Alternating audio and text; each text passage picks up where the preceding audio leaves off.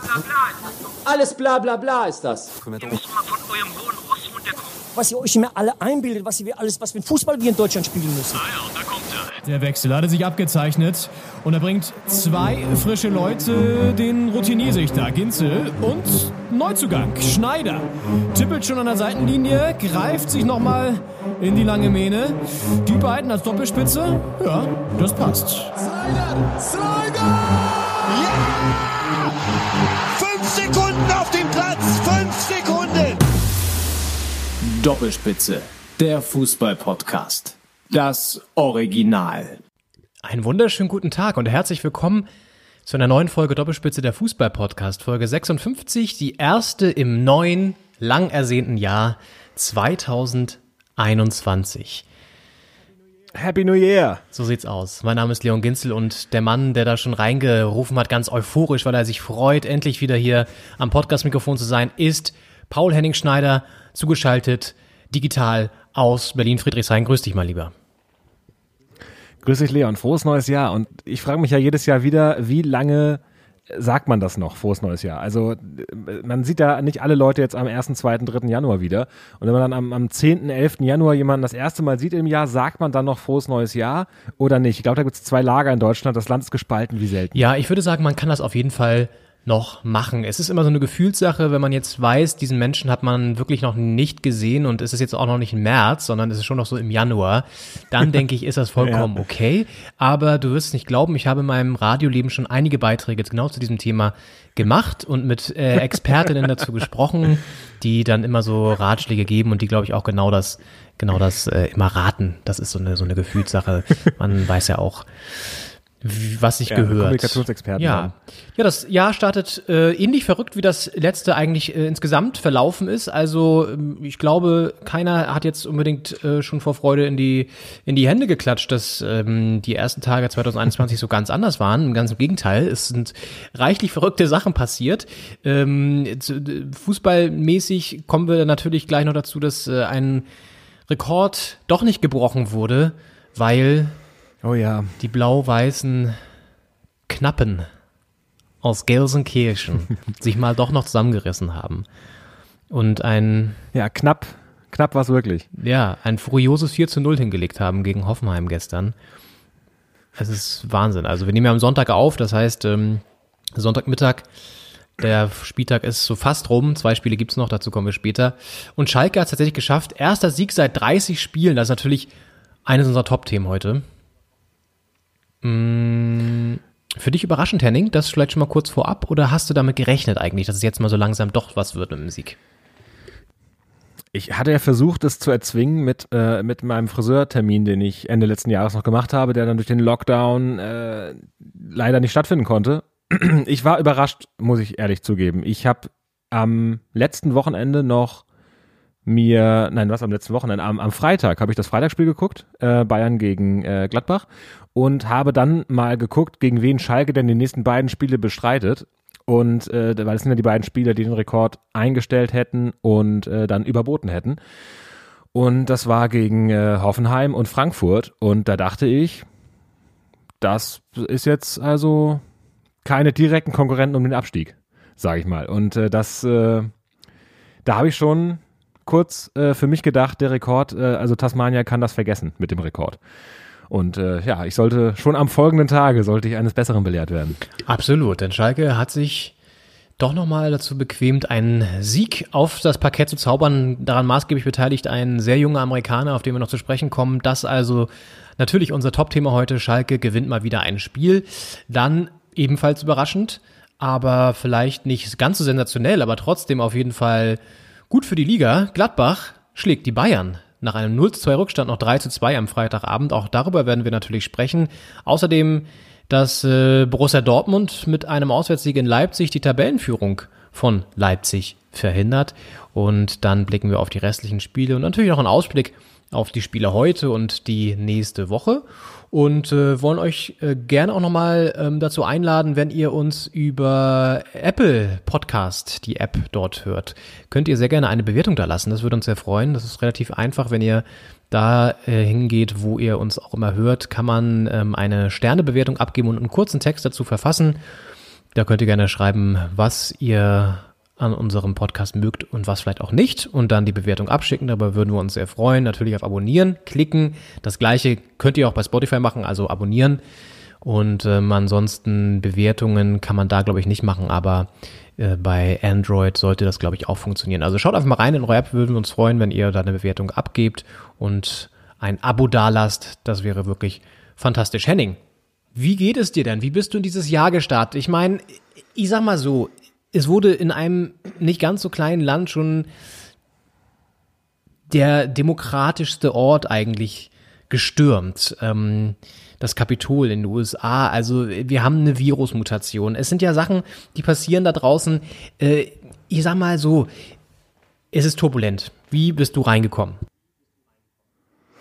Ja, es ist äh, virulent und turbulent. Äh, ich bin gut reingekommen, äh, sehr ruhig äh, in, in sehr kleiner Runde und äh, bei mir zu Hause äh, Silvesterabend verbracht und äh, es war mehr los als das Böllerverbot äh, hätte erwarten lassen können, aber weniger als in den letzten Jahren. Also es war äh, verhaltenes Feuerwerk, würde ich sagen.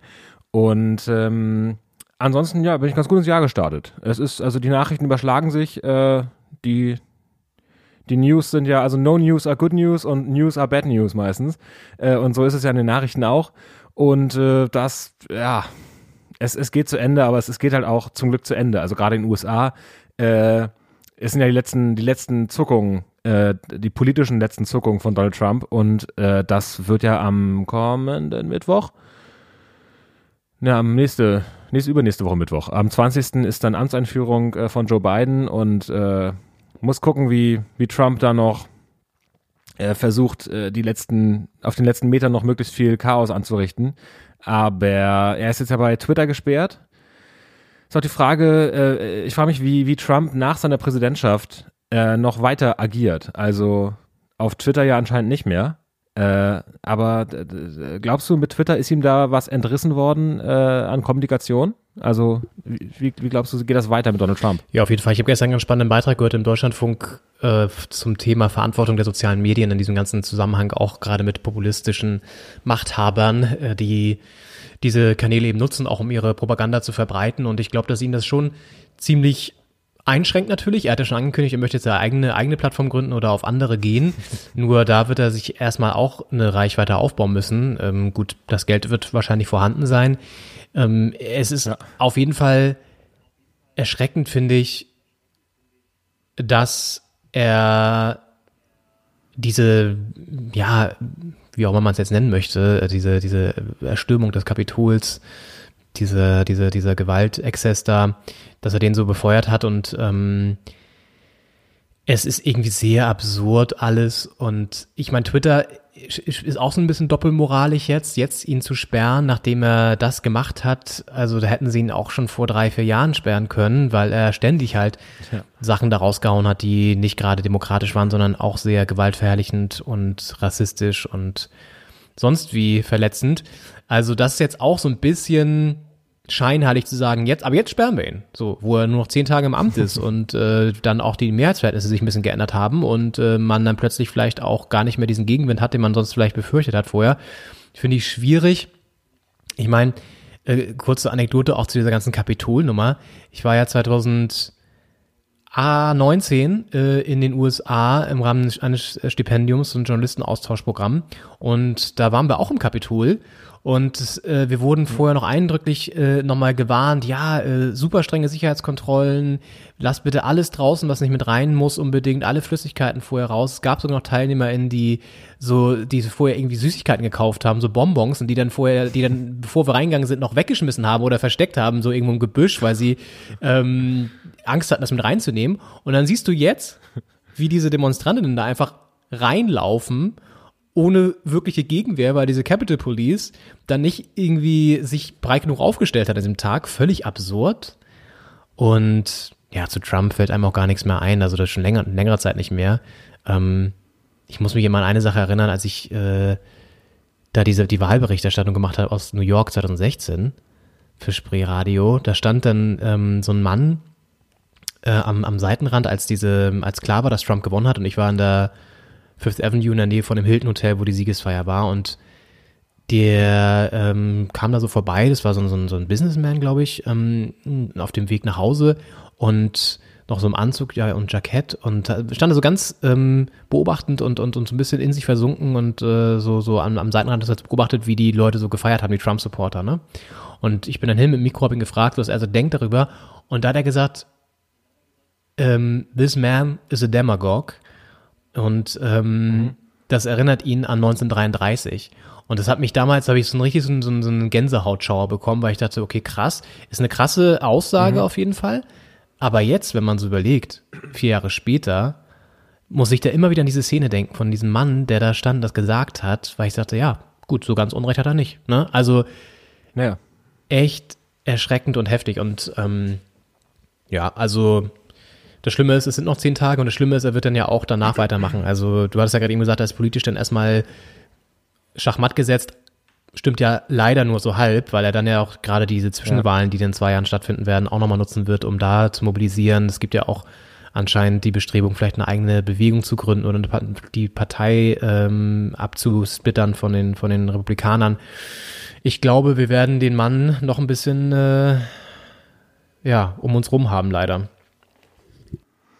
Das stimmt, das stimmt. Als, als Einflussperson wird er nach wie vor äh, vorhanden sein. Ich, er hat dann nicht mehr den Zugriff auf die Atombomben, das ist schon mal äh, was Ja. wert mit dem 20. Das ist schon mal eine große Steigerung. Da, da sollte man vielleicht auch die, die Passwörter ändern. Ich weiß nicht, äh, wie wieder die Sicherheitsprotokolle sind, aber äh, da sollte man auf jeden Fall vielleicht mal neue Passwörter, damit er auch dann nicht noch äh, von zu Hause sich da rein, reinloggen kann in den Atomkoffer.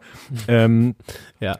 Aber ich, ich, hatte, ich war zwiegespalten, als ich diese Bilder gesehen habe. Wir hatten ja auch in Berlin äh, vor einiger Zeit, äh, wurde die Treppe zum, zum Reichstagsgebäude ja gestürmt. Und äh, da ist ja nicht viel weiter passiert. Die sind nicht, nicht ins Gebäude reingekommen. Ist dann die Frage, war die Polizei da so unterbesetzt, weil die das auch nicht verhindern wollten? Oder äh, gab es da auch, also intern jemanden, der das quasi so delegiert hat, dass da jetzt weniger Leute stehen, damit das passieren kann äh, oder so?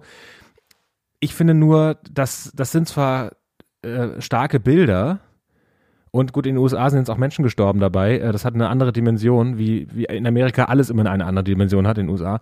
Ähm, aber mehr als starke Bilder sind das halt auch nicht. Und ich finde, das ist so, so schwach. Also das sind Leute, die äh, mit ganz viel Aggression auf eines der wichtigsten Gebäude der US-Regierung zulaufen, sich da auch Zutritt verschaffen und dann da stehen und nicht wissen, was sie tun sollen. Also es gibt dieses Zitat vom Joker in äh, äh, Dark, The Dark Knight, äh, der Christopher Nolan Batman-Film, ähm, wo er sagt, ich, ich, bin, ich bin nur ein Hund, der, der Autos hinterher bellt. Ich wüsste gar nicht, was ich tun sollte, wenn ich eins erwische. Also d- d- das, dieses, diese quasi am Ziel seiner Bestrebung sein, im Kapitol zu stehen und dann da nichts zu machen, als so ein, so ein äh, Rednerpult mitzunehmen. Es gab dieses Bild, wo da der eine mit so einem, mit so einem Rednerpult wegläuft, mit einem goldenen Adler vorne drauf. Ist bestimmt auch, äh, kriegt man bei Ebay bestimmt gut weg bei den Kleinanzeigen mit Gewinn.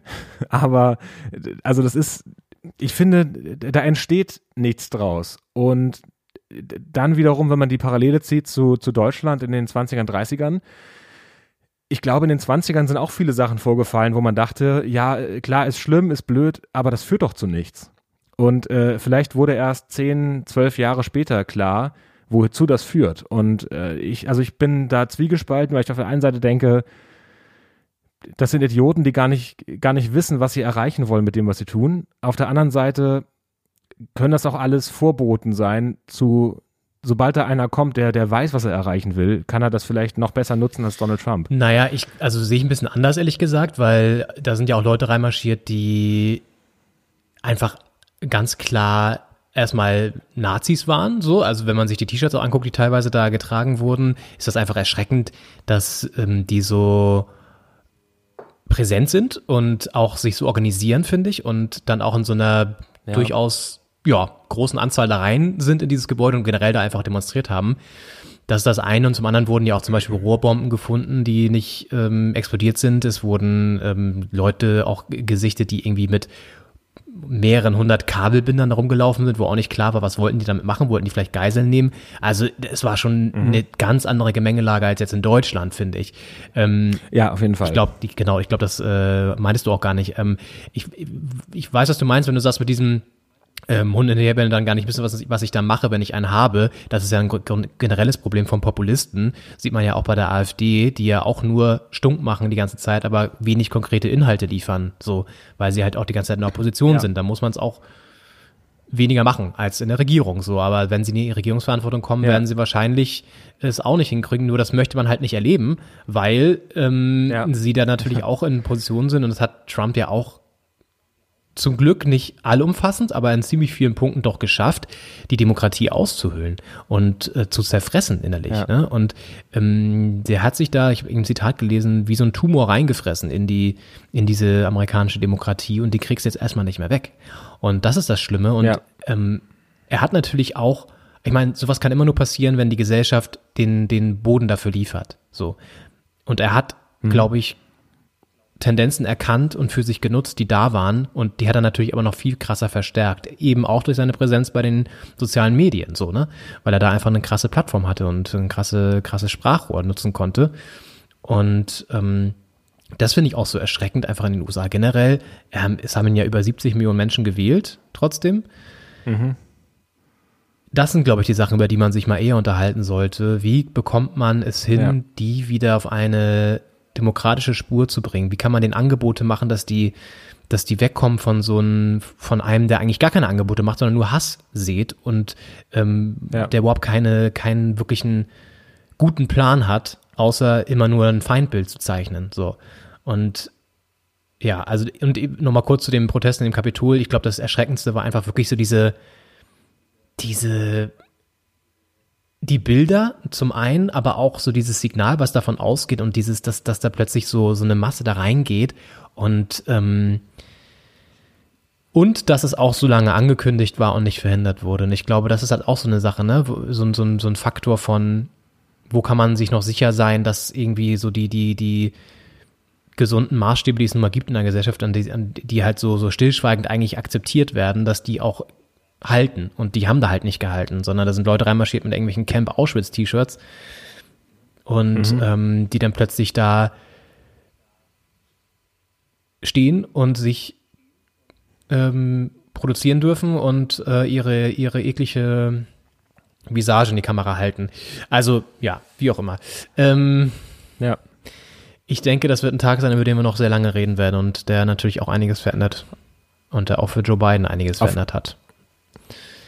Auf jeden Fall. Und es ist ja auch das Ding, dass dann nicht äh, hunderte ähm, ähm, super gefährliche Leute äh, da sein müssen, sondern es sind oder Tausende, sondern es, müssen nur ein paar drunter sein, die einen Plan verfolgen und wissen, was sie tun und die brauchen die, die große Masse nur als quasi äh, Gefährt, mit dem sie da reinkommen, weil alleine oder zu dritt kommst du da nicht rein, aber mit tausenden Leuten, die einfach wütend sind und nicht wissen, was sie da tun, äh, mit denen kommst du da rein und wenn dann die paar Leute, die einen Plan haben, damit da reinschwimmen in, in so ein Gebäude und dann vielleicht wirklich Bomben platzieren oder äh, eine Geiselnahme machen, dann äh, kann sowas, ich glaube, sehr schnell eine sehr andere Dimension auch bekommen.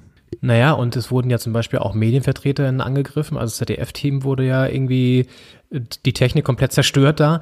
Und das sind ja auch alles so Sachen, die kennen wir halt auch aus Deutschland in den 30er Jahren. Also da wurden die Medien auch verteufelt Ja. und ähm, und auch tätlich angegriffen. Da wurde auch, wurden auch nicht Redaktionsgebäude äh, reingegangen und wurden die Leute zusammengeschlagen. Also so, ne, das sind halt alles so Sachen, da können wir jetzt wieder sagen, ja, gut, ist jetzt alles nicht so schlimm, also nicht so diese, nicht dieses krasse Ausmaß, das kriegen wir schon alles hin. Ja, aber ähm, ich glaube, das sollte wirklich der aller, aller, allerletzte Warnschuss sein, dass diese Menschen und diese, diese Bewegung, Ja. die sich um Trump ähm, geschart hat in den letzten Jahren, unfassbar gefährlich ist und eine, eine, eine Wucht entwickeln kann, die eben nicht mehr beherrscht werden kann. Ich glaube, das hat er dann auch irgendwie gemerkt. So, also Ja. zumindest, oder es wurde ihm gesagt, dass er jetzt mal vielleicht doch noch mal ein bisschen ähm, ja, einen anderen Tonschlag anschlagen sollte. Ja, sehr absurd. Ich, ich, ich, glaube halt, der, der größte Vorteil, den wir heute haben gegenüber den Menschen in den 20ern und, und frühen 30er Jahren ist, dass es damals Auschwitz noch nicht gegeben hat. Also wir leben nach Auschwitz und nach dem Holocaust. Und wir äh, wissen, dass sowas zu sowas führen kann.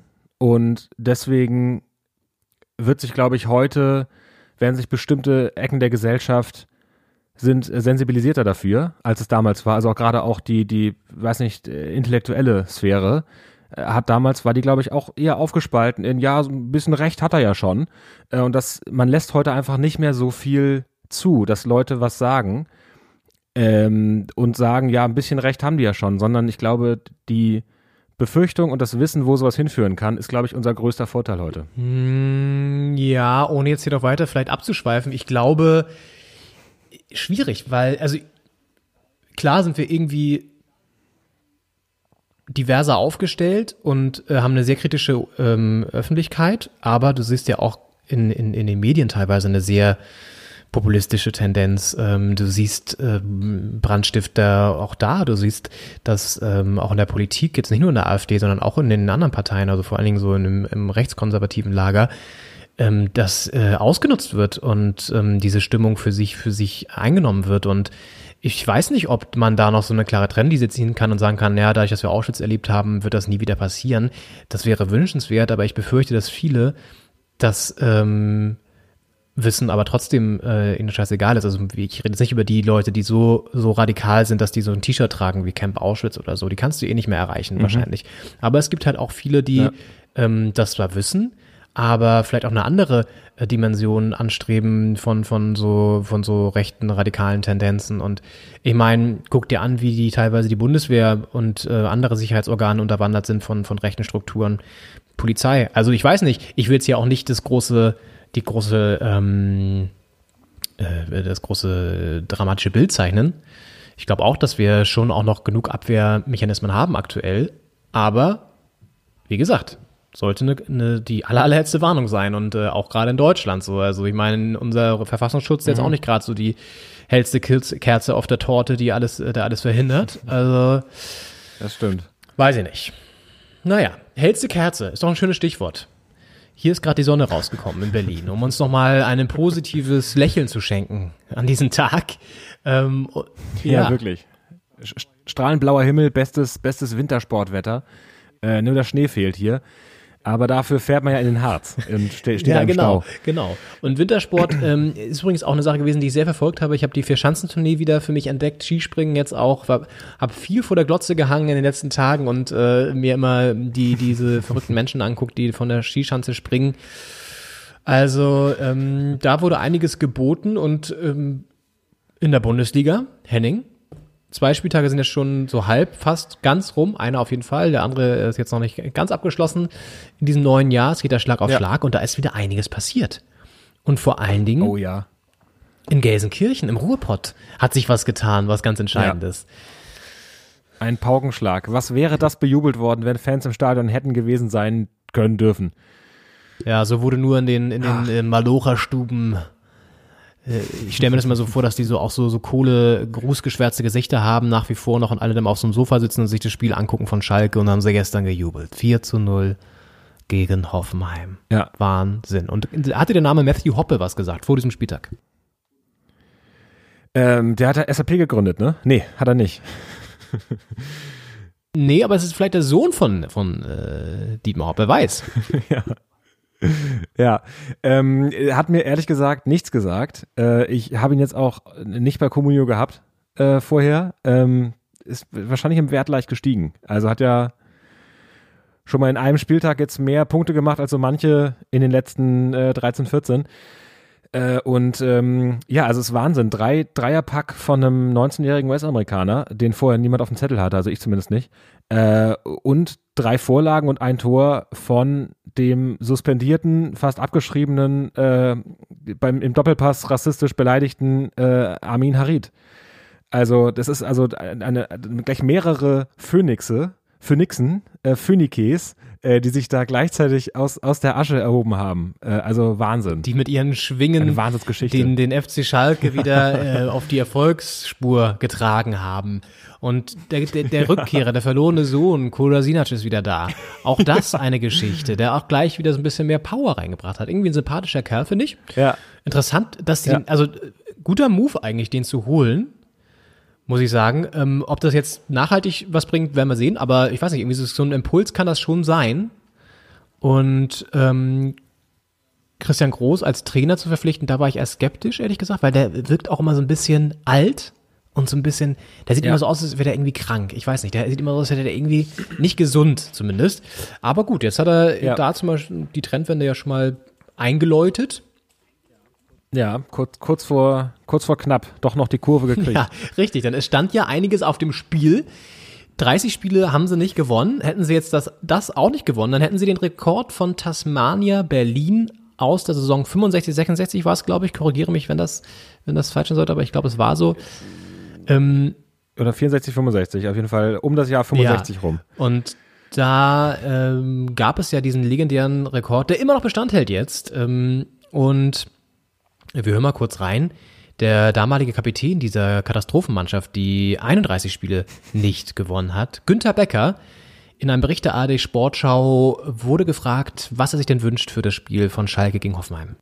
Ich denke, äh, dass Schalke doch dieses Spiel gewinnen sollte und wir würden dadurch unseren Rekord behalten. Ja, ist aufgegangen, der Wunsch. Hat sich erfüllt. Günther Becker behält seinen Rekord. Ja, haben sich schon viele gewünscht, diese Saison, dass Schalke gewinnen sollte und äh, das ist nicht aufgegangen und dann wünscht er sich das einmal äh, und, und es klappt gleich. Das ist, das ist eine gute Quote. Ja. Und der super sympathischer Kerl auch. Ähm, ich glaube, der Einzige, der wirklich auch lebt aus der Elf damals. Und ähm, jetzt natürlich Riesenaufregung rund um diesen vermeintlichen ähm, oder potenziell ja möglichen äh, Rekordbruch von Schalke. Es gab irgendwie Anfragen aus den USA, aus Australien, auch für Günter Becker, hat er noch erzählt. Ähm, also wurde groß berichtet über Tasmania Berlin. Deswegen freut er sich auch, dass dieser Rekord noch weiter Bestand hält, weil dann der Name Tasmania immer wieder auch auftaucht. Ist natürlich auch ganz witzig Ja, eigentlich, stimmt aber ja auch. Ja, als Rekordhalter, das ist halt, es gibt äh, any, any promotion is good promotion äh, und das gilt halt auch für Rekorde. Also solange du einen Rekord hast, äh, bleibst du bleibst du im Game, äh, zumindest was die Aufmerksamkeit betrifft, alle paar Jubeljahre mal. Und äh, deswegen gibt's da keine, es gibt keine schlechten Rekorde. Nee, ist richtig. Und äh, ganz interessant, da gab es auch noch ein, äh, ein schönes, schönes Schlaglicht aus dem, aus den Berichten der Sportschau.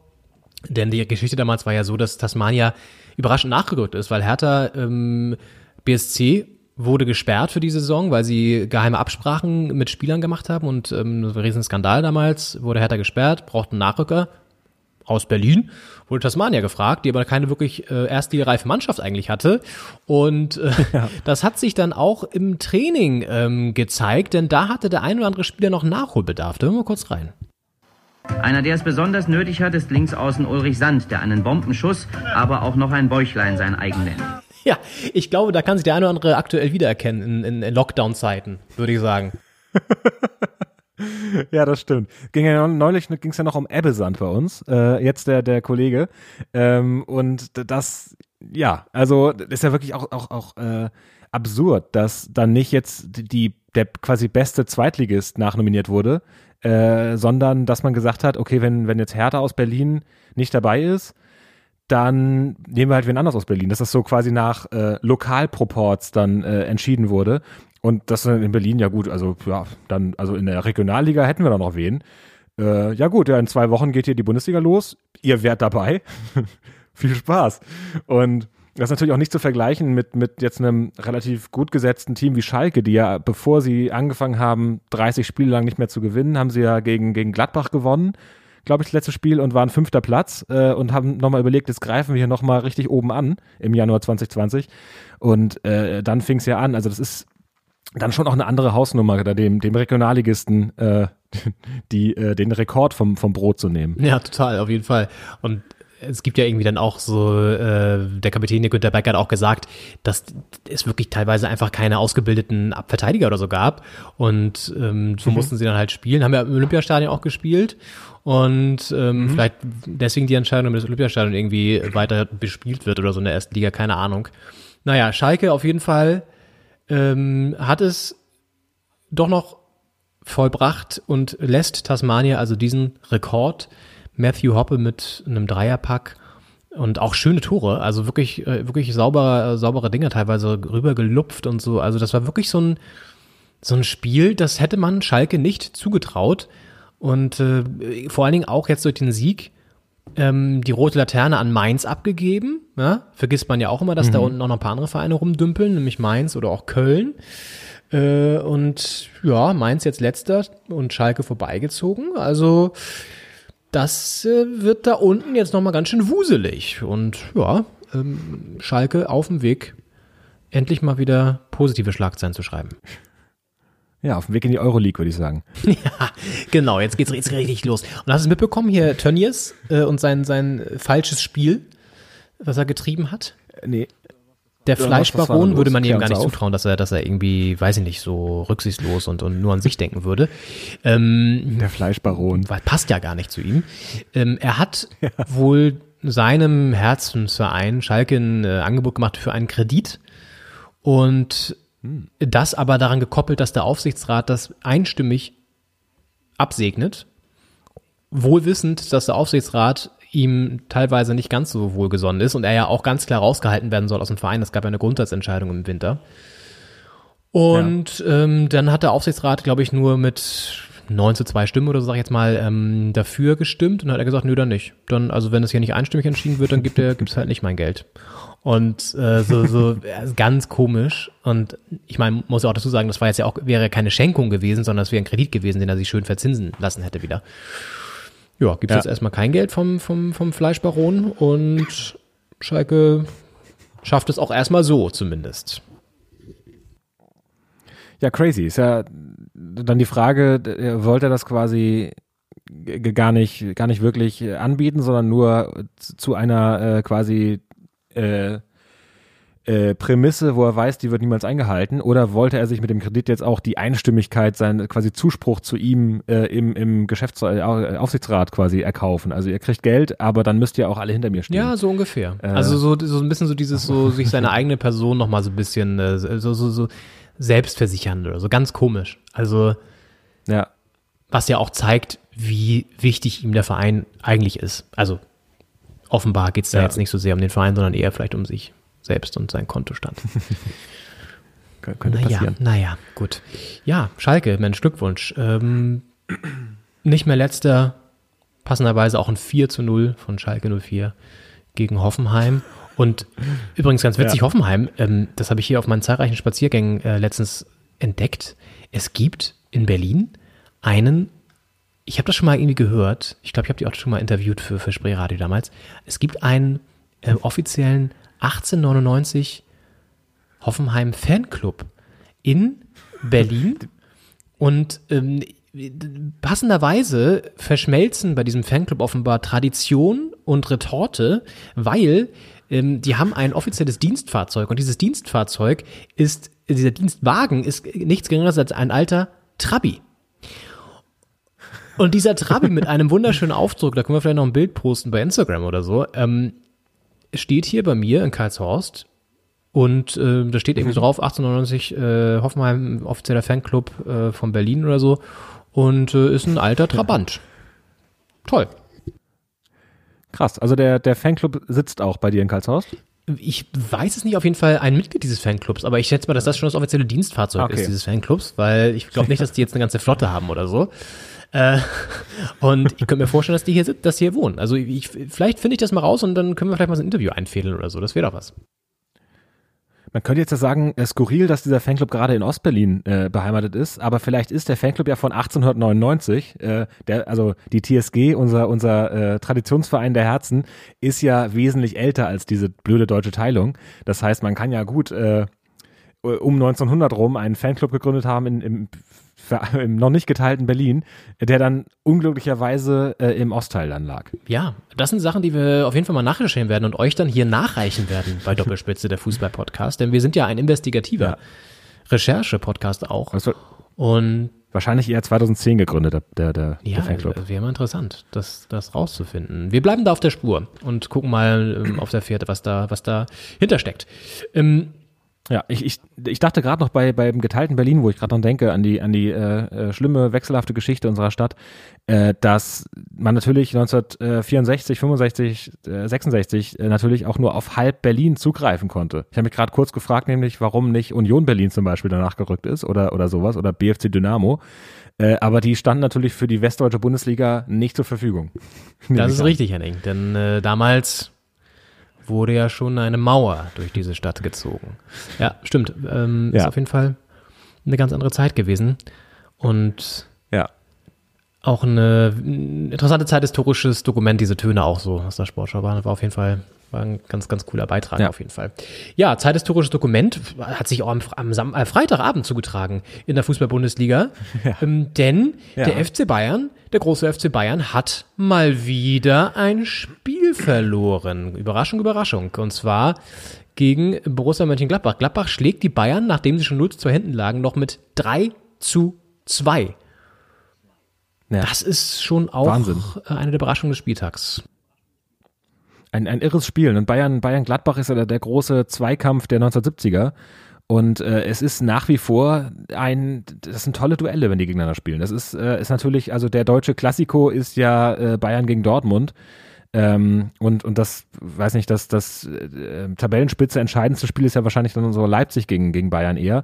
Aber trotzdem ist Bayern Gladbach immer noch verdientermaßen eines der deutschen Klassikerspiele. Und äh, es ist, also Gladbach hat auch, glaube ich, eine ganz gute Quote gegen die Bayern, oder? Ja, die haben eigentlich quasi immer jedes zweite Spiel gewinnen sie. Jedes zweite verlieren sie dann auch teilweise mit 1 zu 5, aber jedes zweite gewinnen sie. Und das ist ja schon auch, also ist eine sehr, sehr, sehr, sehr gute Quote. Und die Bayern tun sich immer schwer gegen Gladbach. Auch in München. Ja. Ähm, also ist jetzt nicht so ein, so, ein, so ein Heimding so, schon auch vielleicht verstärkt, aber auch in München hat Gladbach schon mal gewonnen. Also die sind, glaube ich, was Gladbach auszeichnet in solchen Spielen, ähm, ist, dass sie mutig und furchtlos das klingt jetzt ein bisschen altbacken, aber du weißt, was ich meine. Also, dass die wirklich äh, wenig Ja. Respekt haben und ähm, natürlich auch eine gute Mannschaft und auch gerade bei so einer hochpressenden Mannschaft wie, wie, wie äh, Bayern dann auch die Spieler haben, die das ausnutzen können mit, mit geschickten Pässen, so wie Stindl in die, in die, in die Gasse. Aber Ja. du musst natürlich auch einfach die vom Kopf her bereit sein, die Bayern zu schlagen. Und das sind sie eigentlich immer. Und das haben sie auch wieder gezeigt. Ich glaube auch, dass das Gladbach absurderweise im Kopf der FC Bayern seit den 70ern drinsteckt, äh, obwohl ja keiner der heute spielenden Spieler da überhaupt geboren war. Und ähm, dass sie quasi mental einen Vorteil haben. Also ich glaube, im Verein, also ich glaube, die, die die Vereine sind einfach, die hängen so zusammen, dass es selbst sich auf die Spieler überträgt, die gar nicht mehr wissen, wer in den 70er Jahren mal Meister geworden ist. Und gegen wen. Meinst du, Und dass das so ist? Ich finde Ja, auch, also könnte schon, könnte schon vielleicht sein. würde ich jetzt mal in, in den Raum stellen. Äh, und äh, Kannst du das empirisch belegen? ich finde bei das, ja, also die, die Quote spricht ja für sich. äh, weil ich meine, eine 50% Siegquote gegen die Bayern ist, dass, äh, wenn das Hertha hätte, dann hätten sie öfter gewonnen gegen die Bayern. Richtig. Äh, ich finde, ich finde, was bei Gladbach mir auffällt, ist, dass die für mein Gefühl dazu übergegangen sind, den Pass in die Spitze so ein Stück früher zu spielen, als alle das erwarten würden. Und dadurch ergeben sich auch das Tor gegen Bielefeld letzte Woche. Äh, der, der Pass von Hofmann, ähm, der kam zu einem Zeitpunkt, wo man noch nicht damit rechnet und plötzlich ist der Ball schon da und er wird dann auch so, so halb reingelupft in die Spitze. Und dann hast du vorne ähm, Embolo zum Beispiel, der seinen Körper einsetzen kann und den Ball dann festmacht und, und äh, frei vom Tor steht. Und auch gegen die Bayern, das waren ja alles ähm, äh, schnelle Pässe aus dem eigentlich fast defensiven Mittelfeld, zentralen Mittelfeld, die dann in die Spitze gegangen sind und zu so einem seltsamen Zeitpunkt. Ja. Man denkt, der kommt jetzt noch nicht und ich glaube, die Abwehr denkt auch, der kommt jetzt noch nicht und dann kommt Ja. er aber. Und das ist ähm, ein Mittel, das ganz gut funktioniert. Also gerade eine, eine hochstehende Abwehr wie, wie die der Bayern, ähm, die, die halt einfach davon ausgehen, dass sie den Ball, also dass sie im Zweikampf sind, wenn der Pass kommt. Wenn du da den Pass spielst, bevor dieser Zweikampf kommt, dann äh, hast du eine ganz gute Chance, den da vorne reinzulupfen. Und es hat gut funktioniert jetzt dreimal. Also zweimal. Das dritte Tor war ja dann äh, quergelegt vom Strafraum und in den Winkel. Wunderschön auch von Neuhaus. Wo du Neuhaus ansprichst, das wollte ich mir gerade sagen. Das sind ja so Spieler, auf die das System total zugeschnitten ist, beziehungsweise die diese, diesem System die den Erfolg bringen. Weil ähm, du brauchst halt kluge, vorausschauende Achter, Sechser so, die da im Mittelfeld die, die Lücken sehen und die, die Räume sehen und dann auch die Pässe so, so spielen können. Ne? Das hat früher auch bei Dortmund Ja. und Weigel immer sehr gut gemacht zum Beispiel. Das äh, kann Hummels aus der Abwehr zum Beispiel auch sehr gut. Das sind halt so Leute, die, die, ähm, oder auch ein Kimmich bei den Bayern, also die so, so eine Mischung sind aus kreativer, aggressiver Mittelfeld Motor, der ähm, aber auch einfach sehr, sehr schnell die sich bietende Möglichkeit sieht und dann halt auch jemanden schicken kann. Und die Bayern pressen ja generell sehr, sehr hoch. Das heißt, du kannst diese Kette auch echt schnell überspielen und oder Ja. gut überspielen. Und sie haben jetzt ja sogar genauso viele Gegentore kassiert wie Bielefeld aktuell, die Bayern. Also die Abwehr ist jetzt nicht die beste diese Saison. Ja. Und das wird auch noch ein ganz schön weiter Weg, ne? Also äh, die- für die kommen ja noch ein paar mehr englische Wochen ähm, jetzt auf sie zu. Und ob das jetzt so eine easy peasy Meisterschaft wird am Ende, würde ich mal ganz dickes Fragezeichen hinterstellen. Also können froh sein, dass Leipzig gestern verloren hat, sonst hätten sie jetzt schon die Tabellenführung abgegeben. Aber trotzdem, ich glaube, auch so wird es einfach sauschwer für die Bayern in dieser Saison. Ja, es ist das ewige Bundesliga-Problem, dass niemand die Fehler der Bayern ausnutzt. Wenn, wenn die Bayern die Punkte lassen, äh, lassen dann häufig die Verfolger auch die Punkte. Ähm, weswegen sie es dann zu leicht immer noch haben. Aber ich glaube auch, das äh, wird, könnte eine spannende, ein spannendes Saisonfinish werden, einfach weil die, die Belastung wahnsinnig hoch ist. Jetzt gerade gibt's ja so eine englische Wochenpause, wobei jetzt auch die, die Nachholspiele im Pokal noch kommen. Ähm, aber die Champions League hat ja ein bisschen Pause. Aber gerade zum Saisonfinish wird's dann, wenn man da weit kommt, auch wieder, wieder sehr viel Spiel in sehr wenig Zeit. Bei Finnish, dem muss ich mal irgendwie an Finnland denken. Weil es einfach so klingt. Dann denke ich mir so, Finnish, Finnish, ja? Hm. Ähm, ja, aber ja, glaube ich auch. Und Gladbach kann sich auf die Schulter klopfen. Und wenn sie so spielen in der Champions League gegen Man City zum Beispiel, sehe ich auch Chancen, dass sie da auf jeden Fall äh, jetzt nicht irgendwie ähm, untergehen oder so, sondern auch wirklich gut mithalten können. Und Ja. ist irgendwie ein schönes ja Signal an die Liga. Gegen, gegen Real Madrid waren es ja auch diese Pässe. Ähm, als sie 2-0 geführt haben, haben natürlich am Ende äh, da in dieser Phase der Saison in der Champions League immer noch die Gegentore am Ende bekommen. Ähm, gegen, gegen Mailand und gegen Madrid. Aber es waren auch diese Pässe und das, das sieht immer so aus, finde ich, auf den ersten Moment wie so ein Hail Mary Pass, der einfach, wir spielen jetzt mal nach vorne und gucken, ob da einer steht. Und dann, ich war immer, also immer schockiert, wie, wie gut die ankamen. Und ich glaube, dass, also, das ist, äh, das ist planvoll und, und das ist, wenn das wirklich ausgedacht ist und, und so einer Idee folgt von, wir sind jetzt einfach mal ein Stück schneller als die anderen, dann ist es auch wahnsinnig gut. Naja, das zeigt natürlich auch die Qualität von Marco Rose. Ne? Es ist ja auch einfach ein guter, guter Trainer. Ich mag ihn nicht ganz so, weil ich ihn manchmal ein bisschen zu, zu ehrgeizig und, und so, so, so, so, so laut finde. Also es ist ja ein sehr aggressiver Trainer auch. Aber man muss ihm zugute halten, dass er so ein Team auch pusht und halt auch einfach gut einstellt und besser macht. Das merkst du ja. Also das ist wirklich ein Trainer, der die Mannschaft besser macht. Nicht umsonst ist er auch im Gespräch bei Dortmund. Also es ist schon Ja. auch die Qualität, dann das im Training einzustudieren, diese Abläufe immer wieder, immer wieder, immer wieder ähm, einzubläuen, sag ich jetzt mal, und dann läuft das halt im Spiel auch sozusagen, so wie du sagst, eigentlich sieht es überraschend aus, aber es ist genau einstudiert. Und Ja. ähm, ja, und es fällt dann zum Beispiel auch gar nicht auf, dass ein Tyram oder so jetzt gesperrt ist und fehlt, weil vorne müssen ja auch gar nicht unbedingt die Stürmer mal knipsen, weil wenn jetzt ein Hofmann zwei Buden macht, ein Neuhaus da das Ding Ja. reinschlänzt, dann reicht das halt auch. Also sie sind halt sehr ähm, qualitativ ausgeglichen besetzt. So. Also sind jetzt nicht abhängig, wie zum Beispiel Bayern von einem Ja. Lewandowski eher vielleicht mal abhängig ist oder so. Auch das ist natürlich wichtig, um im Kollektiv irgendwie erfolgreich zu sein. Ja, Das stimmt. Ja. Gladbach also auch wichtig fürs, fürs eigene Selbstvertrauen, fürs Punktekonto auch mal wieder, äh, weil in der Liga sind sie jetzt ja gar nicht so gut gewesen. Gewinnt also 3 zu 2 gegen den großen FC Bayern. Ähm, und Borussia Dortmund meldet sich auch zurück in der Fußball-Bundesliga. Hallo, wir sind noch da. Wir können auch noch die großen Spiele gewinnen. Und schlagen äh, RB Leipzig mit 3 zu 1 in Leipzig. Also das Leipzig, hätte ja. man vielleicht auch nicht unbedingt erwartet, aber gut, was soll man sagen? Es ist einer zurückgekommen, der zwar kein Finne ist, aber Norweger und ähm, der mit einem Doppelpack gleich mal wieder äh, dafür sorgt, dass man weiß, was äh, er kann. Holland is back in the game. Auf jeden Fall. Und äh, das war in Leipzig und in einer furiosen zweiten Halbzeit. Denn äh, zur Pause stand es 0-0. Äh, ich habe zur Halbzeit eingeschaltet, weil ich dann äh, nach Hause gekommen war. Und äh, ich glaube, das war ein ganz guter Zeitpunkt, weil es ist dann noch einiges passiert. Ähm, ja, Haaland äh, kommt zurück, macht einen Doppelpack, einen noch an die Latte geballert. Äh, der ist schon eine, eine Naturgewalt. Also es sieht immer ein bisschen seltsam aus, wenn er läuft. Aber die Ergebnisse sprechen für ihn. Und was er teilweise auch für Bälle kriegt, also der, der Pass, den, den Gro äh, Groß schon, äh, Marco Reus äh, durchgesteckt hatte, äh, zum, äh, also zum seinem zweiten Treffer oder im ersten, hat er mit dem Kopf ein und einen hat er so spitz durchgesteckt bekommen von Reus. Äh, und der sah eigentlich zu weit aus, als wenn ähm, der beim Torwart landet bei Gulaschi. Ähm, aber den kriegt er noch. Der macht diesen einen Schritt mehr, äh, der ist wahnsinnig schnell mit, mit diesen riesen Schritten. Und es, es sieht seltsam aus, aber es funktioniert wahnsinnig gut. Und, und der, der kriegt so einen Ball dann noch, der eigentlich schon äh, optisch schon beim Torwart war. Und äh, spitzelt den vorbei und äh, schießt ins leere Tor. Das kriegt er dann auch hin. Mhm. Also ja, war mhm. wahnsinnig starke zweite Halbzeit. Ähm, Leipzig äh, hat es dann auch nicht geschafft, die Bälle ausreichend in ausreichender Form nach vorne zu bringen. Und die waren zu schnell weg und dann kam echt immer eine Naturgewalt an.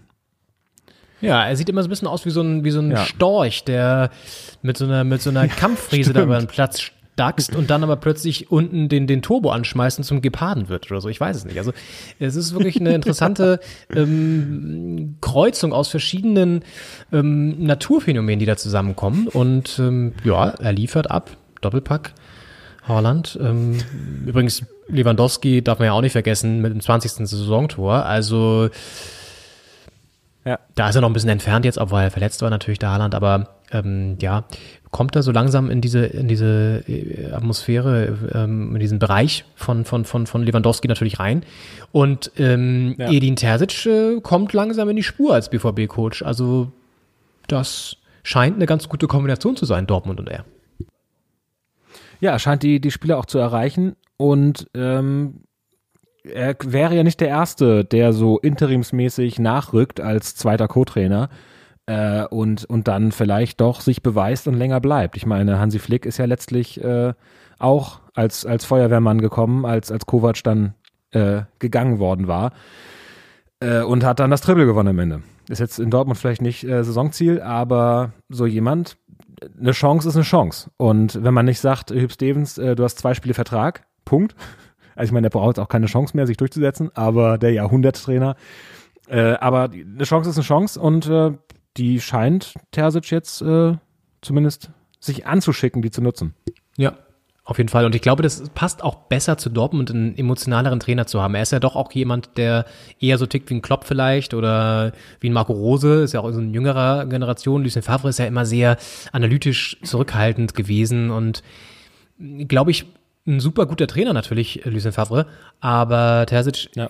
kommt halt über die Emotionen und hat auch die Qualität, vielleicht noch nicht die Riesenerfahrung, die wird er sich jetzt natürlich nach und nach aneignen müssen, aber ähm, das glaube ich, kann Dortmund ein bisschen besser funktionieren. Sancho jetzt auch wieder getroffen, der hat ja auch davor ewig nicht getroffen, jetzt kommt er auch wieder so langsam in, in Form, also was ist gut? Ich meine, das ist gut für die Liga, weil so bleibt es halt einfach auch länger spannend und ähm, mit, da mischen dann endlich auch mal ein paar mehr Teams oben mit, als jetzt nur vielleicht zwei oder drei sondern ähm, das sieht so aus, als würden da echt so bis zum Ende, weiß man es natürlich noch nicht, aber so vier, vier Teams durchaus auch Chancen haben.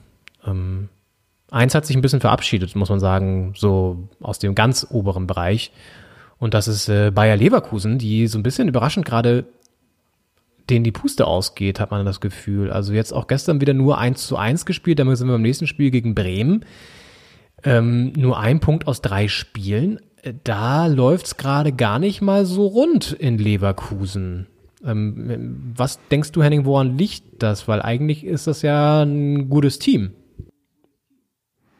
Es ist sehr seltsam. Ich habe mich ja Ende letzten Jahres irgendwann mal dazu hinreißen lassen, äh, als wir uns unterhalten haben, wer deutscher Meister wird, äh, da Bayer Leverkusen zu sagen, weil es da wahnsinnig gut lief und die ein starkes Team haben, schnelle Leute und das sehr gut, die PS sehr gut auf die Straße bekommen haben, wie man sagt. Äh, das, das müssen wir vielleicht aus der Folge nochmal rausschneiden, mein Tipp da. So wie, wie den Wendler aus DSDS. So nachträglich unwürdig rausgepixelt. Ähm, aber ja, ähm, es gab dieses Spiel gegen die Bayern und, und seitdem ist, scheint da ein Knacks äh, zu sein.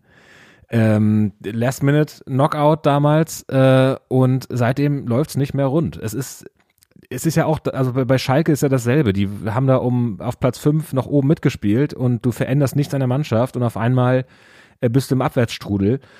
Äh, das, ist, das ist kein leckeres Backwerk aus Österreich, der Abwärtsstrudel. sondern, Achso, ich dachte, da hättest Äh, du irgendwie so ein Patent nee. jetzt angemeldet. ja, es ist echter, echter Kampf um die Existenz. Und äh, das ist dann ganz schwer, da wieder in die Spur zu kommen. Und das war, du, du veränderst nichts und alles um dich herum ändert sich auf einmal. Das ist so verrückt. Das ist äh, eine gute Beschreibung, glaube ich, für das Jahr 2020. Äh, du selber änderst nichts, aber alles um dich herum ändert sich. Ähm, Aber ja, ich glaube auch, das liegt auf jeden Fall, es ist so ein, so ein, so ein Kopfding, ne? Also du wirst da irgendwie in der letzten Minute, äh, kassierst noch das 1 zu 2 gegen die Bayern, äh, kannst dann doch nicht ähm, so einen großen Mal Paroli bieten, ganz zumindest, und ähm, dann kommst du vielleicht ein bisschen ins Nachdenken auch, dann schwinden die Kräfte auch, äh, haben ja auch ein ganz schön toughes Programm gehabt. Vielleicht ist dann auch so ein Kader doch nicht so breit genug besetzt, dass man das dann auch mal qualitativ auffangen kann, weil dann Ja. doch irgendwie ein Havertz äh, vermisst wird oder ein Volland vielleicht auch, der dann auch mal von seiner Erfahrung her in solchen Spielen gegen Bremen vielleicht mal einen reinlullert. Ähm, Ja. Stattdessen steht da jetzt ein Schick vorne, der gut ist, aber auch erstmal so ein bisschen noch weiter ankommen muss. Also ja, ich glaube, das ist so ein bisschen letztendlich das Thema und war ja auch ein schwaches Spiel gegen Bremen. Bremen selber auch wieder sauschwach. Also die werden auch noch, die können sich wieder, glaube ich, glücklich schätzen, dass es drei schlechtere Teams geben wird am Ende. Ähm, Ja. Weil die spielen auch wieder eine ganz, ganz komische Saison. Sind ja auch genauso schlecht wie letzte Saison. Wirklich punktemäßig und von der Bilanz her bis zu diesem Spieltag jetzt waren sie genauso schlecht wie das letzte Jahr. Also letzte Saison. Also Ja. wirklich krass, dass das, dass da überhaupt keine Entwicklung ist. Das stimmt.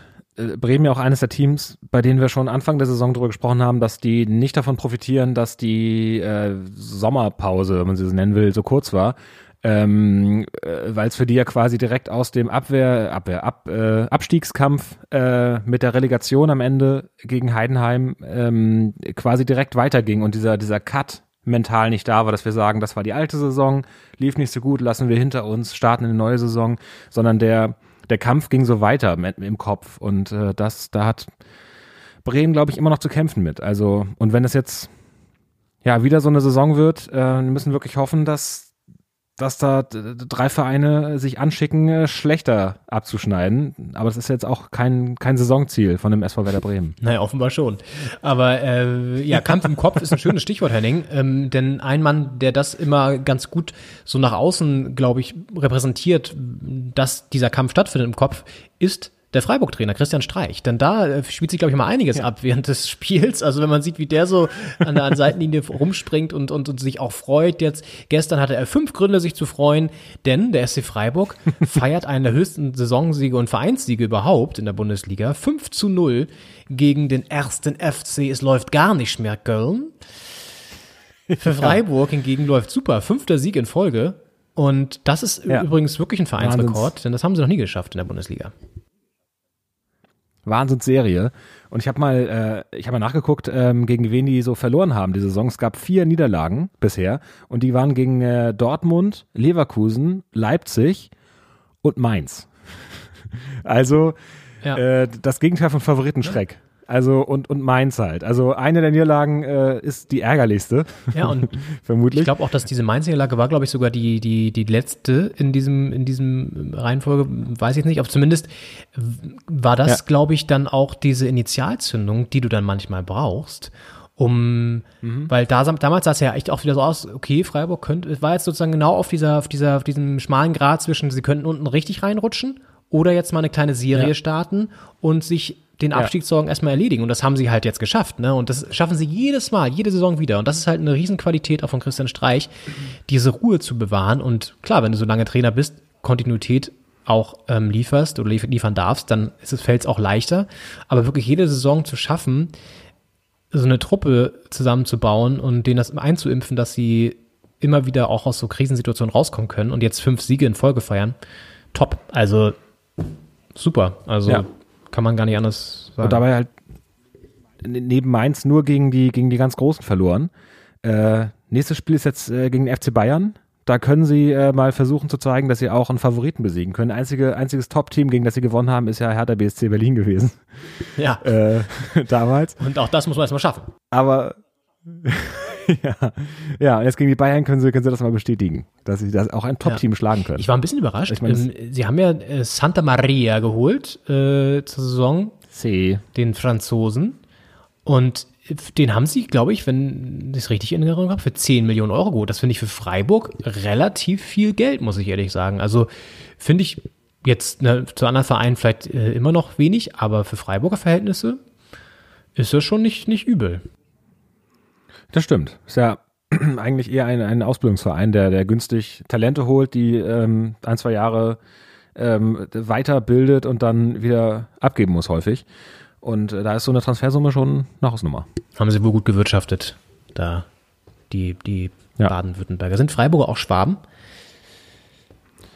Das müsstest du vielleicht, du hast ja eher so Nein. ein paar regionale Verwurzelungen da unten. Ähm, Freiburg äh, gehört zu Baden. okay, aber die, ich glaube, die sind auch sehr sparsam, oder? Könnte ich mir vorstellen. Bestimmt. Das ist ein bisschen schwierig in Baden-Württemberg, weil sich das so wie so ein C um, also, weil das ist ja, also da sehr, sehr südlich. Also man könnte ja sagen, Norden ist Baden, Süden ist Schwaben. Aber so einfach ist es nicht, weil das noch so rumgeht, äh, schwarzwaldmäßig. Deswegen liegt Freiburg, also wenn ich da jetzt nicht sehr falsch liege, ist Was ich nicht sehe, meine Damen und Herren, Henning Schneider hat diese Deutschlandkarte da unten gerade mit seinen Händen nachgezeichnet. Und das sah wirklich kunstvoll aus. So als würde er einen Teig kneten und ähm, Deutschland quasi nochmal nachformen wollen. Also fantastisch. Fantastisch. Sehr, sehr schön. Ja, ähm, vielleicht die beiden letzten Spiele eher ein bisschen kurz abgehandelt. Jetzt nicht, weil wir die Vereine nicht mögen, aber weil es jetzt auch nicht unbedingt die Knaller-Spiele waren. Mainz-Freiburg 0 zu 2, Frankfurt, äh, Freiburg, ich, Mainz-Frankfurt, Entschuldigung, 0 zu 2. Frankfurt gewinnt äh, und ähm, ja, ist auch wieder ganz gut drauf aktuell. Und Union Wolfsburg 2 zu 2. Ja, auch Ja, Achtungserfolg für Union. Punkt behalten zu Hause gegen Wolfsburg. Ist ja auch ein Team, das oben mitspielt, auch lange Zeit ungeschlagen war. Und ähm, ja, Mainz-Frankfurt äh, natürlich die, die Randnotiz, dass äh, Frankfurt damit Schalke auf den Platz 17 gehievt hat. Äh, Stimmt. Vorbei stimmt. an Mainz. Das, das stimmt. Mainz ist jetzt also auf dem letzten Platz. Und bei Union Wolfsburg übrigens ganz krass, das habe ich gerade eben nochmal gelesen. Ähm, Wolfsburgs Verteidiger Pongracic äh, musste zur Halbzeit ausgewechselt werden. Der hatte ja Covid-19 und ähm, ist jetzt wieder langsam zurückgekommen.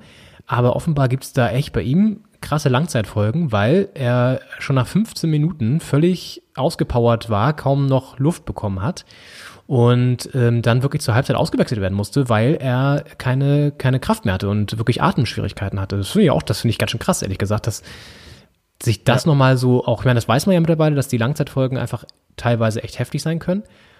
Aber ja. da wurde ja auch am Anfang viel darüber diskutiert, so, ne, Sport und Corona, ist es überhaupt verantwortlich, das jetzt zu machen und so, was mit den, was mit den Spätfolgen? Naja, gut, bei ihm sieht man, so geil sind die nicht. Ja, es gab ja damals das Zitat, das im Raum stand, äh, das sind alles, alles junge, junge Leute und äh, top austrainiert. Äh, also selbst wenn jetzt Corona, wenn das Spielbetrieb wieder aufgenommen wird, äh, sich da ausbreitet, ist das da nicht so schlimm wie in anderen Teilen der Gesellschaft. Ist halt doch, äh, meistens trifft das zu, aber eben nicht immer. Und äh, das kann, die Langzeitfolgen sind ja eh ein Thema. Wir, wir bekämpfen jetzt ja mit der Impfung und allem die, die Fallzahlen, aber gegen und natürlich auch das Ausbrechen und das, das Auftreten von Langzeitfolgen. Aber wie jetzt sich äh, diese Erkrankung noch zeitigt, nach 20 Jahren, kann man natürlich jetzt noch nicht wissen. Wir stecken ja auch erst im, ja, erst jetzt im zweiten Jahr der Pandemie. Das ist auch Wahnsinn eigentlich, dass es nur ja. in Anführungszeichen ein Jahr her ist und wir haben schon Impfstoff, das muss man auch mal so sehen. Ne? Also es ist ja auch ja. eine Wahnsinnsleistung der Medizinforschung und der, der Forscherinnen, die da, die da arbeiten. Ähm, Wahnsinn. Also wenn du überlegst, dass, keine Ahnung, ähm, spanische Grippe oder andere heftige Krankheiten, da gibt es bis heute noch keinen Impfstoff, also Ebola zum Beispiel. Und jetzt haben wir es geschafft, wirklich nach einem Jahr, nicht ganz sogar, da einen Impfstoff zu haben, mehrere sogar. Das ist schon einfach auch, muss man auch mal so sehen, ziemlich krass. Also da können wir uns auch glücklich schätzen, dass wir in diesem modernen Zeitalter leben, dass es überhaupt möglich ist, dass man da jetzt so geschützt werden kann. Das stimmt. Ja.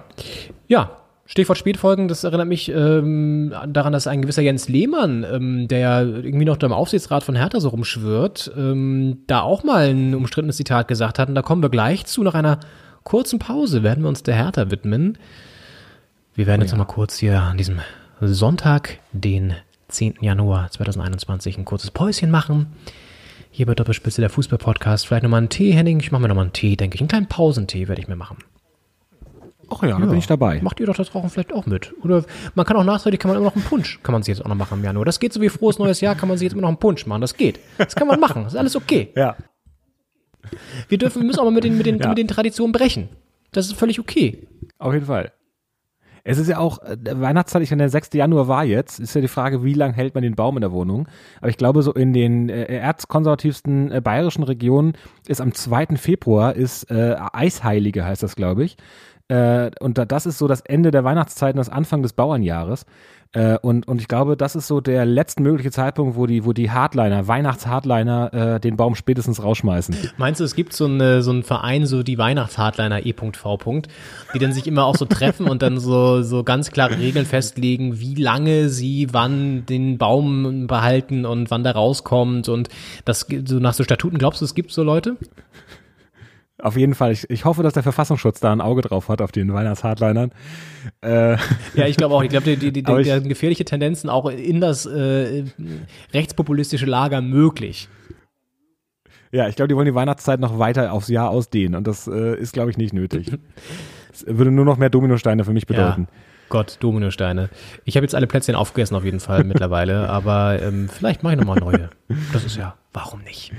Die, die, die Double, die Double Sugar äh, Makronen sind auch weg. Die, die Double Sugar Makronen sind weg und äh, ich habe schon wieder jetzt ein, zwei Wochen her, da habe ich nochmal einen Nachschub gemacht. Die sind mir von der Form besser gelungen und auch vom Zuckergehalt besser gelungen. Allerdings habe ich die damals zu lange drin gelassen, sodass sie dann etwas zu hart geworden sind. Die waren sehr crunchy, zu crunchy. Ja. Ähm, deswegen musste das leider als Ausschussware ganz bei mir behalten werden und musste sie dann ganz allein leider vertilgen. Das hat dann, das war dann leider so. Konnte ich nicht ändern.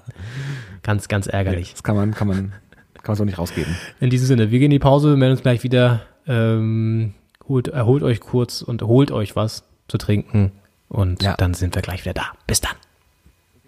Bis gleich.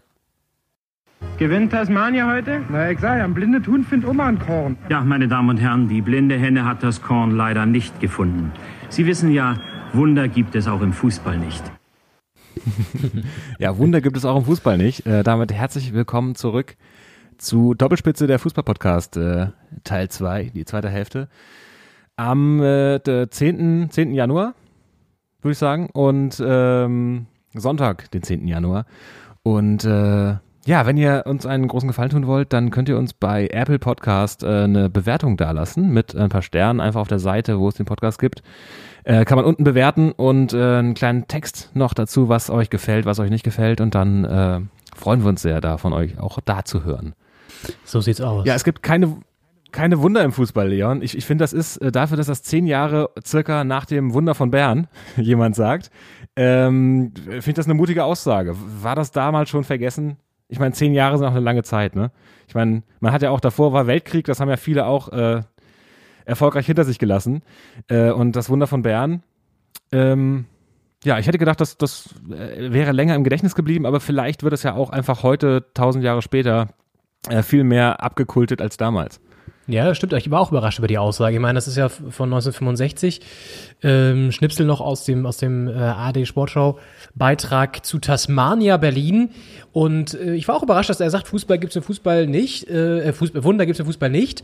Ähm, aber vielleicht war es damals auch eine sehr schwermütige Zeit. Ich meine, politisch haben wir ja schon drüber gesprochen. Eine Zeit, die jetzt auch nicht die, die, die, die rosigste war in Deutschland. Vielleicht hat es auch damit zu tun, man weiß es nicht. Aber schön auch die Aussage da von dem Berliner, richtig schön Berlinerig.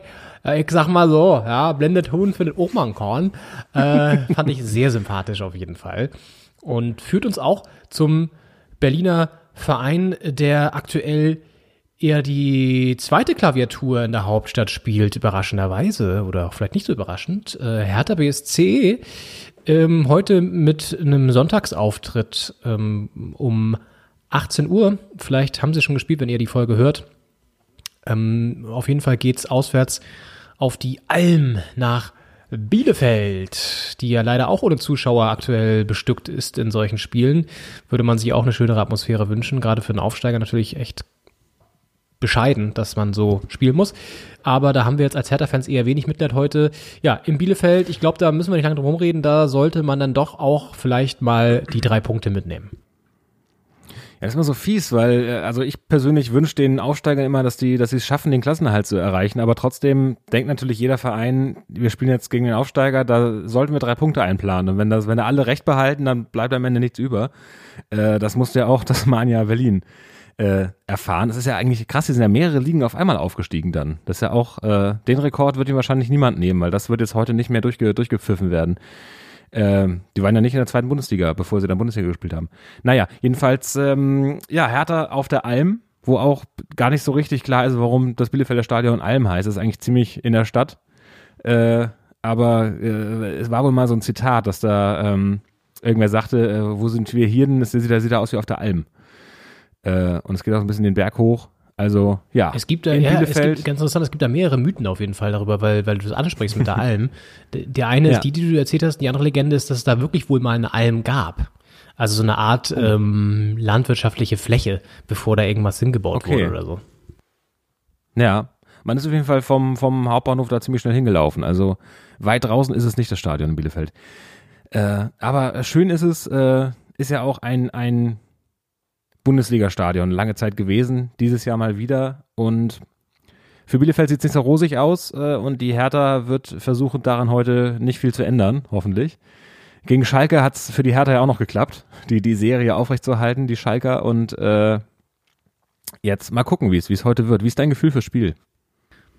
Ja, nach dem 13-0 gegen, gegen Schalke eigentlich ganz gut. Waren 3 zu 0, ne? Oder ja, 3 zu 0. Ähm, da ja. äh, schon so lange her. Ist ja schon wieder so viel passiert dazwischen. Ähm, deswegen glaube ich, dass wir auch im Bielefeld eigentlich gewinnen, aber wie du schon ja auch gerade eben nochmal so ein bisschen ja, ähm, philosophisch vielleicht sogar schon gesagt hast, wenn jetzt jeder behauptet, er würde gegen den Aufsteiger gewinnen, dann müssten sie am Ende null Punkte haben. Haben sie ja aber nie. Das heißt, es gibt dann immer auch ein paar Ausreißer und äh, in solchen Spielen ja, kann das nämlich immer möglich sein, dass äh, gerade so der in Anführungszeichen Favorit da dann anreist und eben am Ende verliert. Ich meine, Bielefeld hat auch gegen Schalke gewonnen übrigens. Also vielleicht ist äh, das gar nicht so viel wert, wenn man gegen Schalke gewinnt. ähm, werden wir sehen. Ja. Aber bei Hertha lief es auf jeden Fall ja letzte Woche schon deutlich besser wieder. Auch mit äh, Guandusi, der wieder getroffen hat.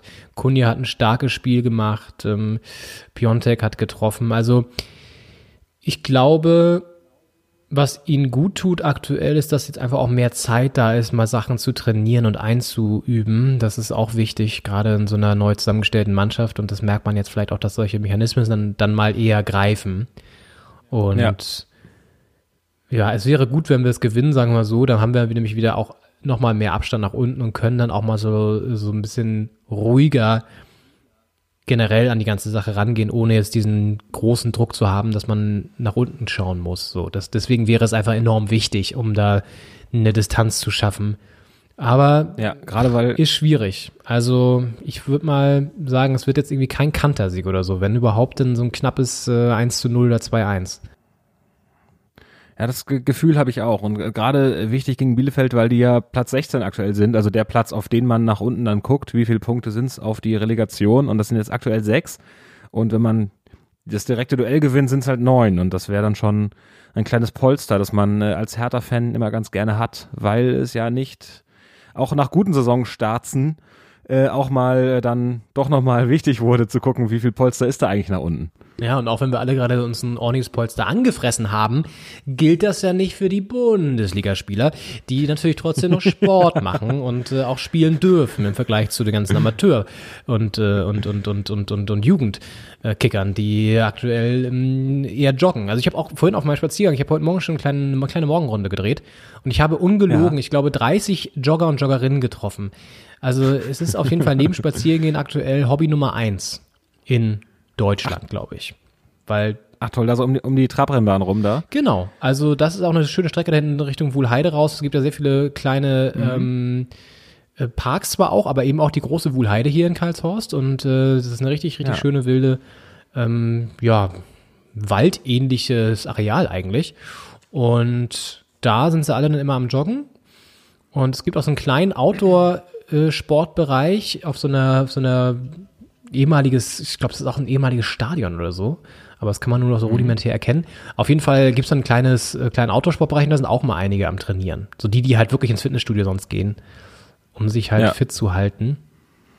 Und das ähm, professionell betreiben. Ja, ja, total. Ich finde es auch immer ähm, äh, überraschend. Also ich gehe auch ganz gerne mal laufen und ich gehe meistens einfach äh, auf dem Gehweg laufen, also an einer, an einer Straße entlang. Und wenn man mal dann an Orten ist, die so Joggerparadiese sind, also zum Beispiel auch die die Halbinsel Altstralau, äh, spaziere ich gerne mal so rum.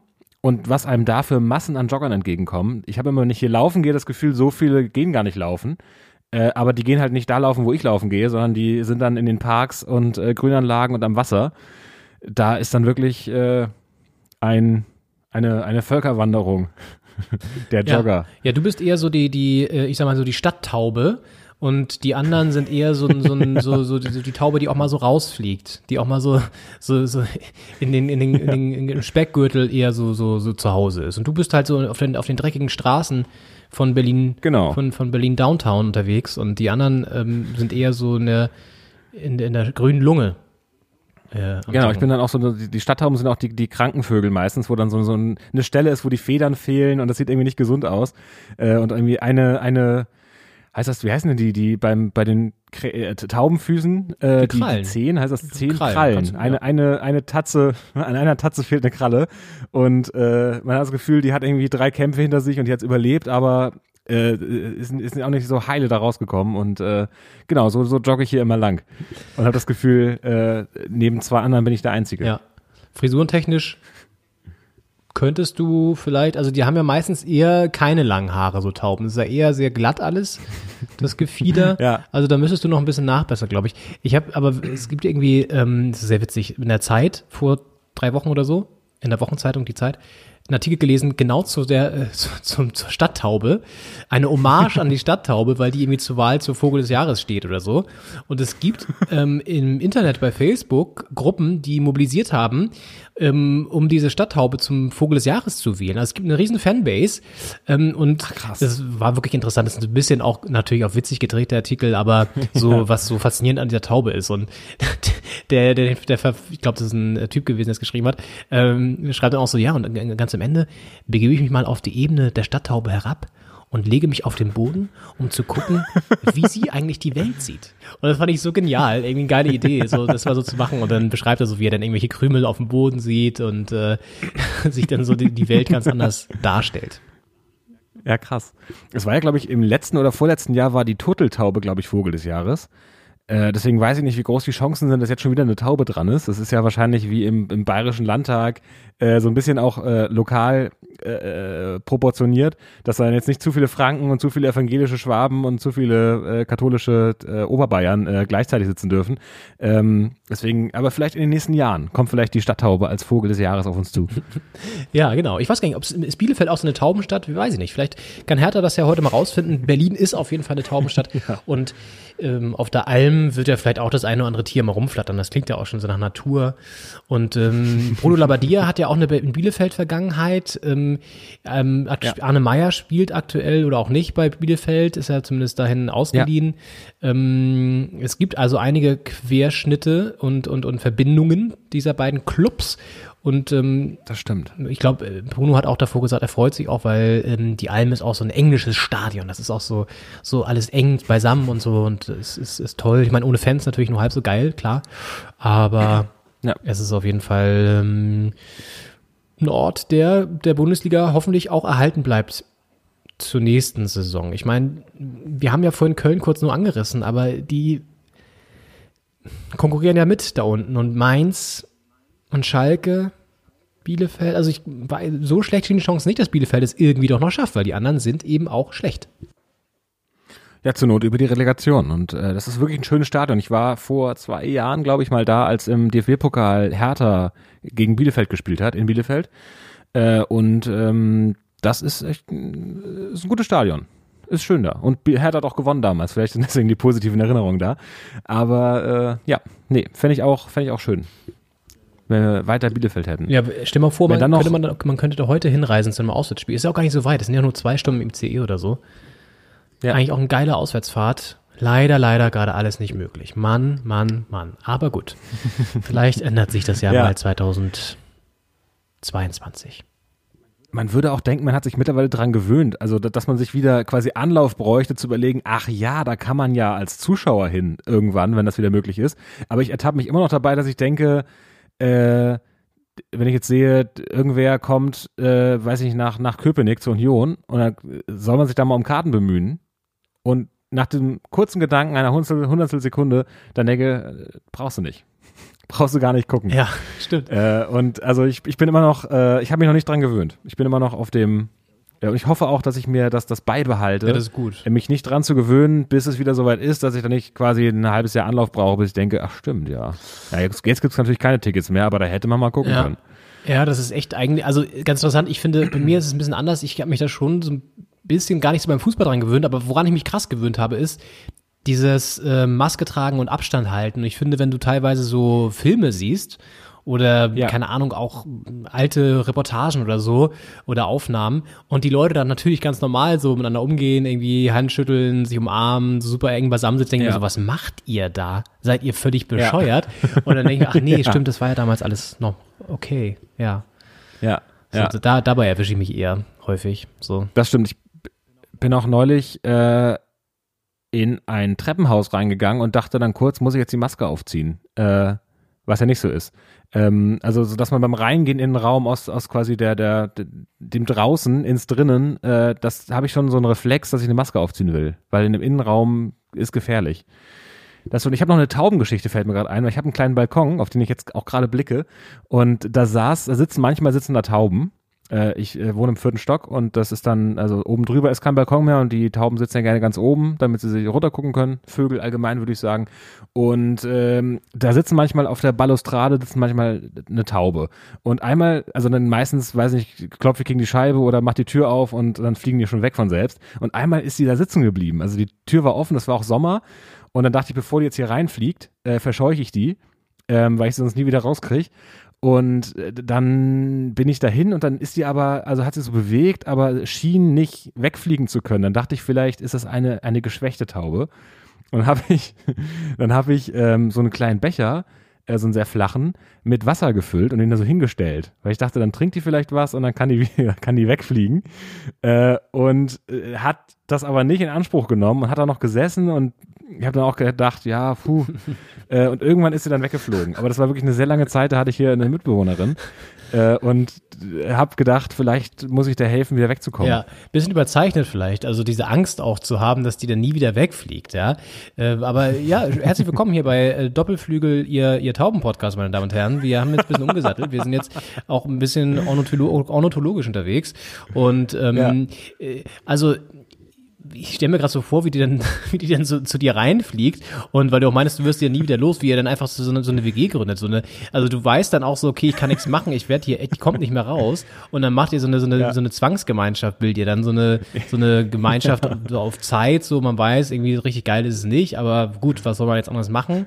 Und dann wohnt die da bei dir Ja. und, und fleht sich da so richtig aufs Sofa und du musst dann immer auch so, so Platz machen für die, weil die auch Fußball gucken möchte und du kannst eigentlich, du bist so richtig, ja, hast keinen Bock, die rauszuschmeißen, weil du auch so ein bisschen Respekt hast vor der, aber ist schon klar, ihr mögt Ja. euch eigentlich nicht. Auf jeden Fall. Und äh, die kann ja, kann ja nicht in die Chipstüte greifen. Das heißt, die hängt sich dann immer mit dem ganzen Kopf in die Tüte. Das äh, macht mich natürlich rasend wütend, weil ich das unhygienisch finde. Äh, aber es geht dann nicht anders. Und äh, ist auch ganz gut, vielleicht braucht die lange im Bad, dann kann ich äh, irgendwie nicht, nicht pünktlich los, aber kann auch sagen, ich, ah, ich bin zu spät gekommen heute, weil ich einfach die Taube war so lange im Bad. Ja, und das ist dann auch so, am Anfang denken Leute so, hm, ein bisschen crazy. Und dann gibt's irgendwann mal eine Reportage, weil irgendwie RTL das mitbekommen hat, macht dann so eine Doku über dich und dann bist du so, so der Taubenmann, so ähnlich wie die Taubenfrau da von Kevin allein in New York.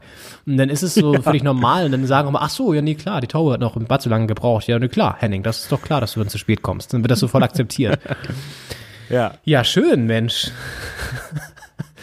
Ah. RTL kommt wahrscheinlich und bringt noch 20 eigene Tauben mit, die dann noch so hingesetzt werden. Ja, genau. Das, die bringt immer mit zum Henning. Der ist, nee, das, das ist ähm, bekannt. Der ist Tauben. Der ist Taubenmann. Ja, ja. Das ist gar kein Problem. Nimmt das doch mit zu ihm, ja. Ja. Ach, schön. Ja, Mensch. Ähm, es gibt doch auch so einen Spruch, hast du eine, eine, eine Taube, besser eine Taube in der Hand? Nee, äh, bis, wie heißt es nochmal? Äh, als, Spatz in der Hand als die Taube auf dem ja. Dach. So, genau. Ja. Was soll das jetzt eigentlich sagen? Also, das ähm, soll sagen, dass wenn du, du sollst lieber mit was Kleinem zufrieden sein, was du schon hast, als einem großen Ziel hinterher zu äh, äh, hechzen, das du vielleicht nicht erreichst. Fantastisch. Danke für diese Transformation in meine Erlebniswelt, Henning. Ähm, großen Sachen hinterherhetzen, das ist doch auch vielleicht ein schönes Stichwort für die zweite Sonntagspartie. Die erste ja am heutigen Tage. Augsburg gegen Stuttgart. Denn Stuttgart hetzt ja schon so, dass nicht hetzt, aber ist, ist ja eigentlich sehr gut unterwegs in der Saison. Ähm, gab jetzt ein paar kleinere Rückschläge, aber ist immer noch ganz gut in der Spur, definitiv. Und ähm, sind jetzt heute in Augsburg auswärts gefragt. Auch kein leichtes Spiel. In mhm. Augsburg ist schon der eine oder andere gestrauchelt oder hat da zumindest nicht gewonnen. Also das ist eine ziemlich ausgeglichene Partie, würde ich sagen, weil Augsburg auch echt eine sehr solide Saison spielt. Können wir vorstellen, dass das ja. so, ein, so ein, weiß ich nicht, so ein 1-1 wird oder so. Ist ja auch ein, ein Duell der Tabellennachbarn. Äh, Augsburg auf 10, Stuttgart auf 11. Äh, also auch, auch relevant. Und äh, also die, die Tabellensituation gibt dir da recht in der Analyse, dass das äh, ein enges Ding werden könnte. Bin auch gespannt. Also wie das wie das ausgeht. Ist ja in äh, anderthalb Stunden Anpfiff. Äh, und ja, ich bin ja, also vielleicht gibt es bei dir in ähm, Karlshorst ja auch einen Thomas Hitzelsberger Fanclub. Steht da auch mal ein Trabi rum, wo auf der Rückscheibe ja. so das Antlitz äh, aufgeklebt ist mit Folie. Ähm, wahrscheinlich dann immer ein Benz, weil wegen Stuttgart und Daimler, also es wird dann wahrscheinlich eher so, so ein alter Benz, aber so ein alter Benz. Genau, so ein, so ein schöner ja. Alter mit, mit historischem Kennzeichen äh, und äh, der dann auch in die Stadt reinfahren darf, obwohl er äh, die Umweltplakette nicht mal, nicht mal angucken darf. Ja, würde, die, würde gar nicht streifen, die Umweltplakette, aber hat ein H-Kennzeichen, dann darf er alles. Darf er alles. Das genau. ist so ein Freifahrtschein. Ja. Ja. Und über 30 ist darf man alles in Berlin. Richtig. Ja, also das ist die zweite Sonntags Sonntagspartie und dann wäre der Spieltag auch schon abgeschlossen. Ähm, Schauen wir mal. Wir können natürlich jetzt noch nicht sagen, wie der dann abgeschlossen wird, aber ihr wisst es vielleicht schon, wenn ihr es hört. Ja, und wird, wird eine Wucht. Ja, wir blicken noch mal kurz äh, auch auf nächste Woche zurück und wollen eine kurze Randnotiz noch aus dem französischen Fußball, aus dem Clubsport in Frankreich wie ist das hier so eine alte Anmoderation von so Und wir schalten noch mal zum französischen Clubfußball und schauen, was dort los ist. Und der Traditionsverein Paris Saint-Germain hat doch tatsächlich seinen Trainer äh, Thomas Tuchel gefeuert. Ja, der deutsche Trainer Thomas Tuchel ist nicht mehr Trainer bei Paris Saint-Germain, dem sympathischen kleinen Vorstadtverein aus der französischen Hauptstadt, der aufgepäppelt wurde ja. durch die ja, Millionchen aus dem Wüstenstaat Katar. Ähm, das ist schon auch wieder so ein Stück aus dem Kuriositätenkabinett vom PSG, oder? Also, dass der jetzt da gefeuert wird, was soll das? Ich habe es auch nicht verstanden. Die hatten äh, kurz zuvor gewonnen, äh, 3-0, glaube ich, und äh, stehen natürlich nicht ganz oben in der Liga, aber sind mit Tuchfühlung, äh, mit Tuch Tuchelfühlung auf, äh, auf den äh, ähm, auf die Meisterschaft auf jeden Fall, die ja auch gar nicht so wichtig ist. Sie haben die letzten tausend Jahre die Meisterschaft da gewonnen. Äh, ähm, es geht ja um die Champions League und da sind sie ja auch noch dabei. Und es ist auch nicht so, dass es da jetzt irgendwie ein Hinspielergebnis gab mit 0-7, dass da die äh, Aussichten schlecht sind oder man dann nochmal einen Wahnsinns-Push äh, ins Team geben müsste. Ähm, deswegen äh, kein Verständnis. Wir waren natürlich nicht dabei äh, in den Katakomben, aber äh, ich, ich konnte es nicht nachvollziehen. Ich war sehr überrascht. Und eigentlich, im, im Prinzip wäre Tuchel jetzt ja eine optimale Lösung für Borussia Dortmund gewesen, äh, wenn es dann nicht äh, verbrannte Erde äh, gegeben ja. hätte. Die, die Kampfbahn verbrannte Erde in Dortmund. Ich wollte sagen, da gab es ja schon mal ein Kapitel. Das ist, glaube ich, keine gute Idee, den nochmal zu holen. Äh, aber interessanter ja. Kandidat auf jeden Fall jetzt in Zukunft, weil er halt wieder frei ist. Ne? Also wenn da jetzt noch mal jemand sucht, ich meine, ja. Hertha ist ja jetzt auch nicht unbedingt vielleicht auf Ewigkeiten an Bruno Labbadia gebunden. Also je nachdem, wie die Saison auch ausgeht, ich könnte mir schon vorstellen, um so ein bisschen auch vielleicht nochmal das Projekt voranzutreiben, wäre so einer natürlich auch einer, der bei Windhorst auf dem Zettel steht. Aber das zeigt auch ja. wieder, finde ich, bei PSG, und da sind wir ja auch bei Hertha wieder ein bisschen, wenn du dich abhängig machst von Investoren, machst du dich halt abhängig von ja. Investoren.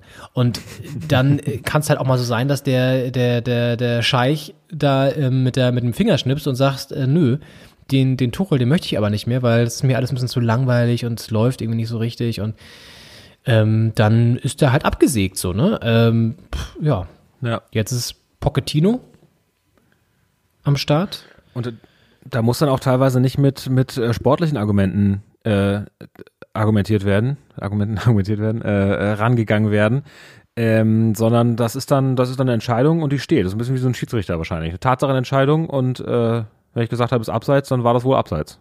Ja, ich meine, Tuchel hat natürlich so ein klassisches Favre-Problem ja auch letztendlich. Ne? Immer ziemlich gut gewesen, aber nie bis ganz nach oben gekommen. Champions League letztes Ja. Jahr natürlich im Finale gescheitert, letzte Saison, ist, äh, ja, letztes Jahr ja auch mittlerweile, äh, gegen, gegen die Bayern dann, aber ähm, so, also da stand er ja noch mit seinem ge gebrochenes Bein, was nicht, aber zumindest verletzten Bein noch mit so Krücken am Seitenrand und so einer Schiene. Also er hat ja auch alles gegeben für den Verein, auch körperlich.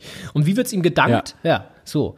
Also ähm, Neymar hat ja auch gesagt, oder Mbappé, einer von beiden, ähm, hat ihm viel zu verdanken. Und ich glaube auch, ja, Kontinuität ist da auch wieder eigentlich der Schlüssel, der halt in solchen Vereinen einfach nie, nie ge, ge, ge, um- umgedreht wird im Schloss, sondern immer irgendwie weggeworfen wird, bevor es soweit ist. Das ist ein Naja. schönes Bild, dass sie den Schlüssel, man hat den Schlüssel, aber man dreht ihn nicht um. Ich habe es auch nicht verstanden, zumal ja äh, PSG auch mit der Finalteilnahme letzte Saison so nah wie noch nie an der Champions League war, also wie zum Beispiel in den letzten, in den letzten Jahren, wo sie es jetzt sehr versucht haben mit viel Geld. Äh, und den jetzt da ausgerechnet äh, dafür zu bestrafen, also wenn man es bestrafen nennen möchte, aber zumindest zu sagen, wir sehen äh, mit, mit dir da nicht mehr äh, die Zukunft.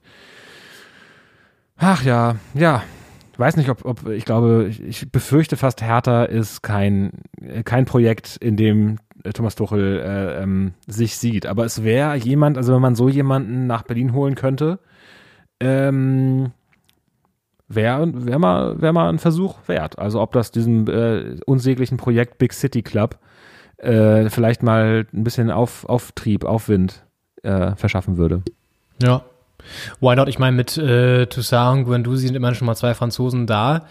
Äh, Guendouzi hat nur ausgeliehen, aber eventuell wird da ja auch die Kaufoption gezogen. Er hat da ja schon mal Anknüpfungspunkte. Aber das ist alles Zukunftsmusik. Ich meine, vielleicht, äh, ich meine, Bruno ist ja eigentlich ein guter Trainer, nur ich glaube auch, dass, wie gesagt, so vom Gefühl her ist es jetzt keiner, der irgendwie drei Jahre bleibt. Kann mich aber auch täuschen. Also ich, ja, mag ihn eigentlich von seiner, von seiner Arbeit her. Ist er ein guter.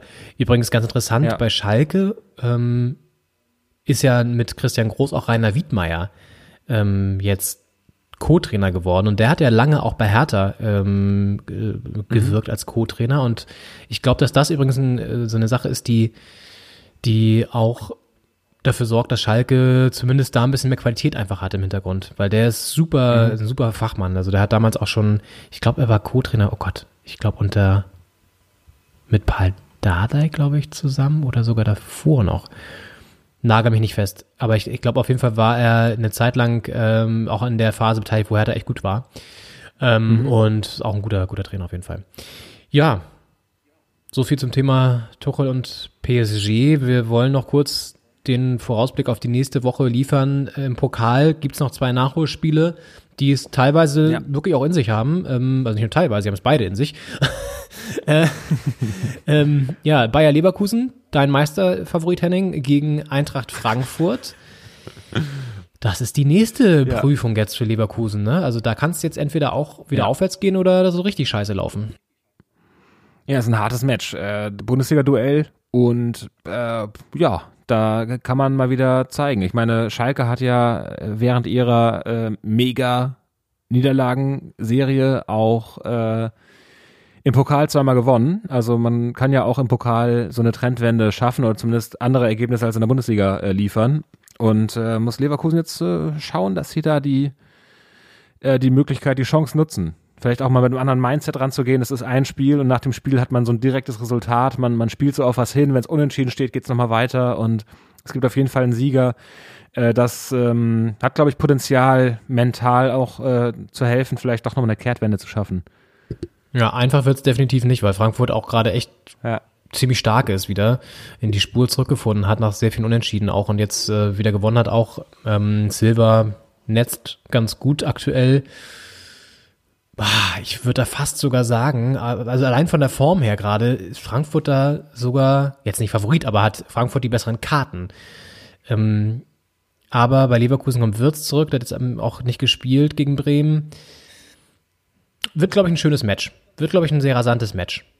Und Ja. das, Frankfurt hat ja im, im Winter Bastost abgegeben. Das hat mich ein bisschen überrascht. Ähm, war sehr spontan, auch mit sofortiger Wirkung. Es gab ja quasi keine Winterpause, in der Transfers getätigt und angekündigt, lange angekündigt werden konnten. Es war ja eine, eine, ein Wochenende eigentlich, spielfrei.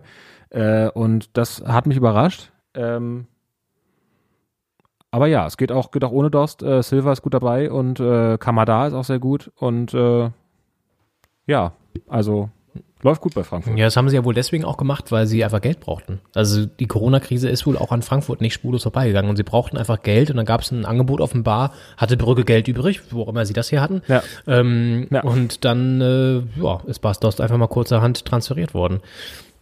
Ja. Spektakulär auf jeden Fall, auch ein ziemlicher Blitztransfer. Ähm, da frage ich mich auch immer, wie kann, also ne, wie, wie läuft das? Das ist ja irgendwie auch so ein bisschen merkwürdig, weil der war jetzt ja auch nicht, also kein Bankdrücker, hat ja schon auch gespielt regelmäßig. Und dann zu sagen, nee, okay, ciao, ich gehe, dann müssen auch noch irgendwelche Ja. anderen Sachen eine Rolle gespielt haben. Keine Ahnung, will ja jetzt nicht irgendwie äh, mich zu weit aus dem Fenster lehnen, aber da, ja, sind auch mal, glaube ich, Interessen im Spiel, von denen wir gar keine Ahnung haben, irgendwelche komischen Provisionen, die da fließen und so. Könnte ich mir Das kann vorstellen. sein, ja. Ja, ist ja auch relativ oft schon gewechselt. Also da kann auch sein, dass da einige noch mitverdienen.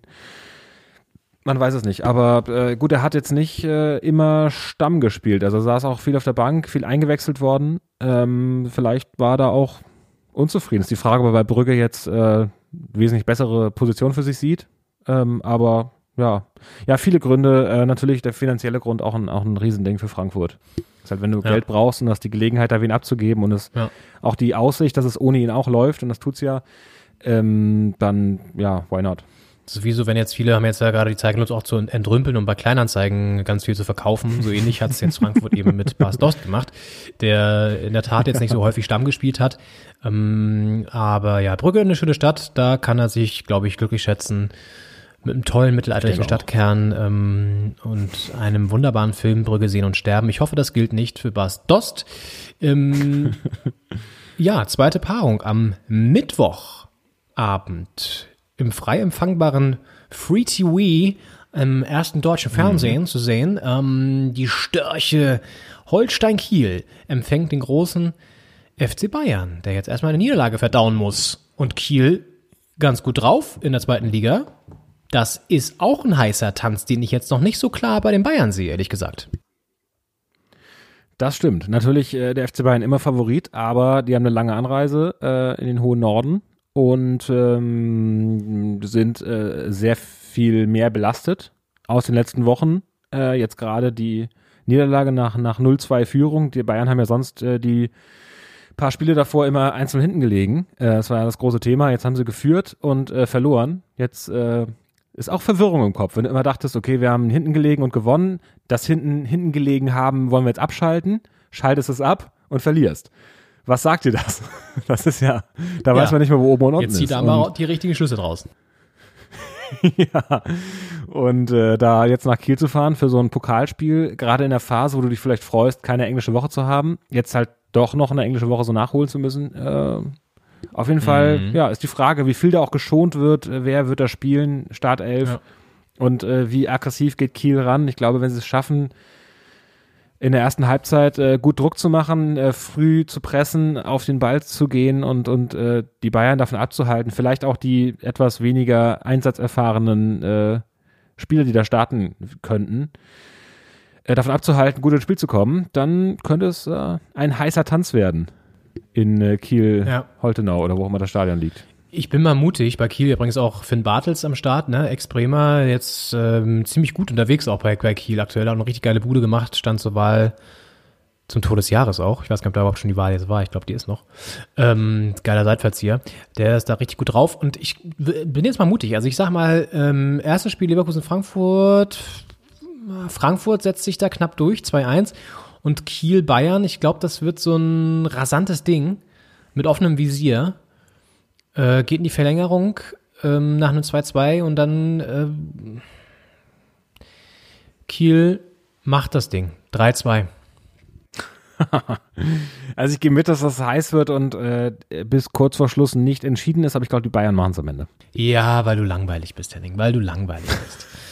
Ich habe gesagt, dass Leverkusen deutscher Meister wird. Also so Ja, jetzt, langweilig jetzt ist du wieder, jetzt willst du wieder in so eine, so eine, so eine, so eine gemütliche Spur zurückfinden. Jetzt machst du wieder den deutschen Allmann, der sich, der bloß nichts anbrennen lässt, ne? Ja, ja, ja, ja, ja.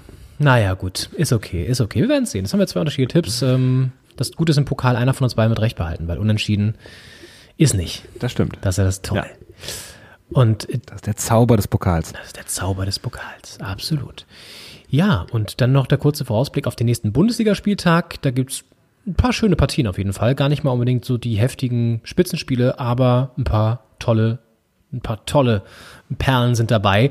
Freitagabend zum Beispiel Union gegen Leverkusen. Ja, Leverkusen jetzt mit dem Pokal im äh, Nacken sozusagen oder in den Knochen. Könnte für Union Ja. durchaus, durchaus was rausspringen, denke ich. Sowieso ja auch eine starke Saison nach wie vor von Union. Ähm, da hat man sich schon fast dran gewöhnt. Ja, wirklich. Ja.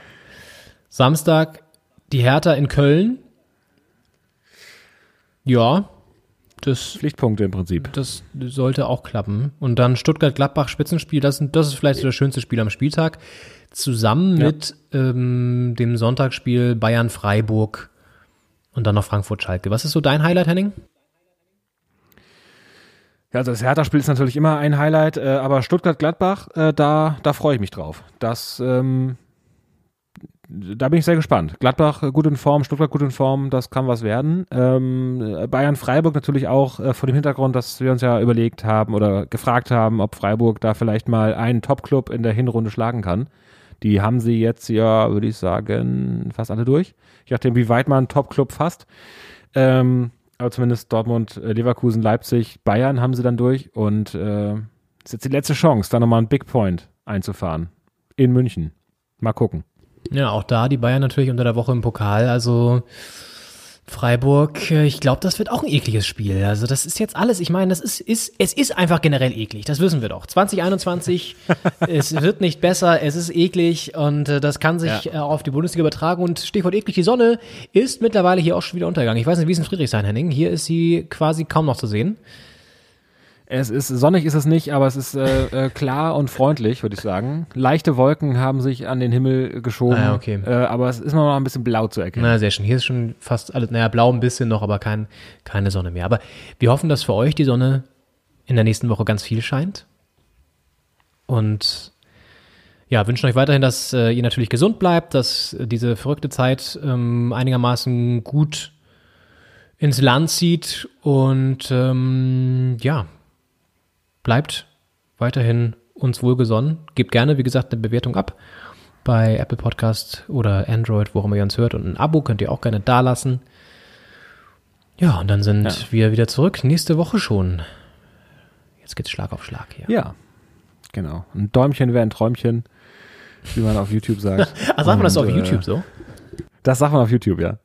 Ach, herrlich. Geht ja auf. Ja, ich, ich gucke mir auch gerade ganz viele YouTube-Tutorials an, weil ich baue gerade, ich mache gerade ein, ähm, ähm, eine Homepage und Ja. ähm, habe jetzt mir ein, zwei Tutorials schon angeguckt und es ist immer wieder schön. Es ist halt geil, dass es was gibt bei YouTube einfach generell, das muss man schon wirklich sagen. Und Ja. ja, ansonsten nächste Woche bin ich unterwegs, mal eine Reportage für den Deutschlandfunk zu einem ganz spannenden Projekt zum Thema, ähm, wie die Paketzustellung revolutioniert werden könnte. Darüber kann ich mal nächste Woche berichten. Ein spannendes Projekt. Ja. Und ja, so geht das ja Ja. alles seinen Gang.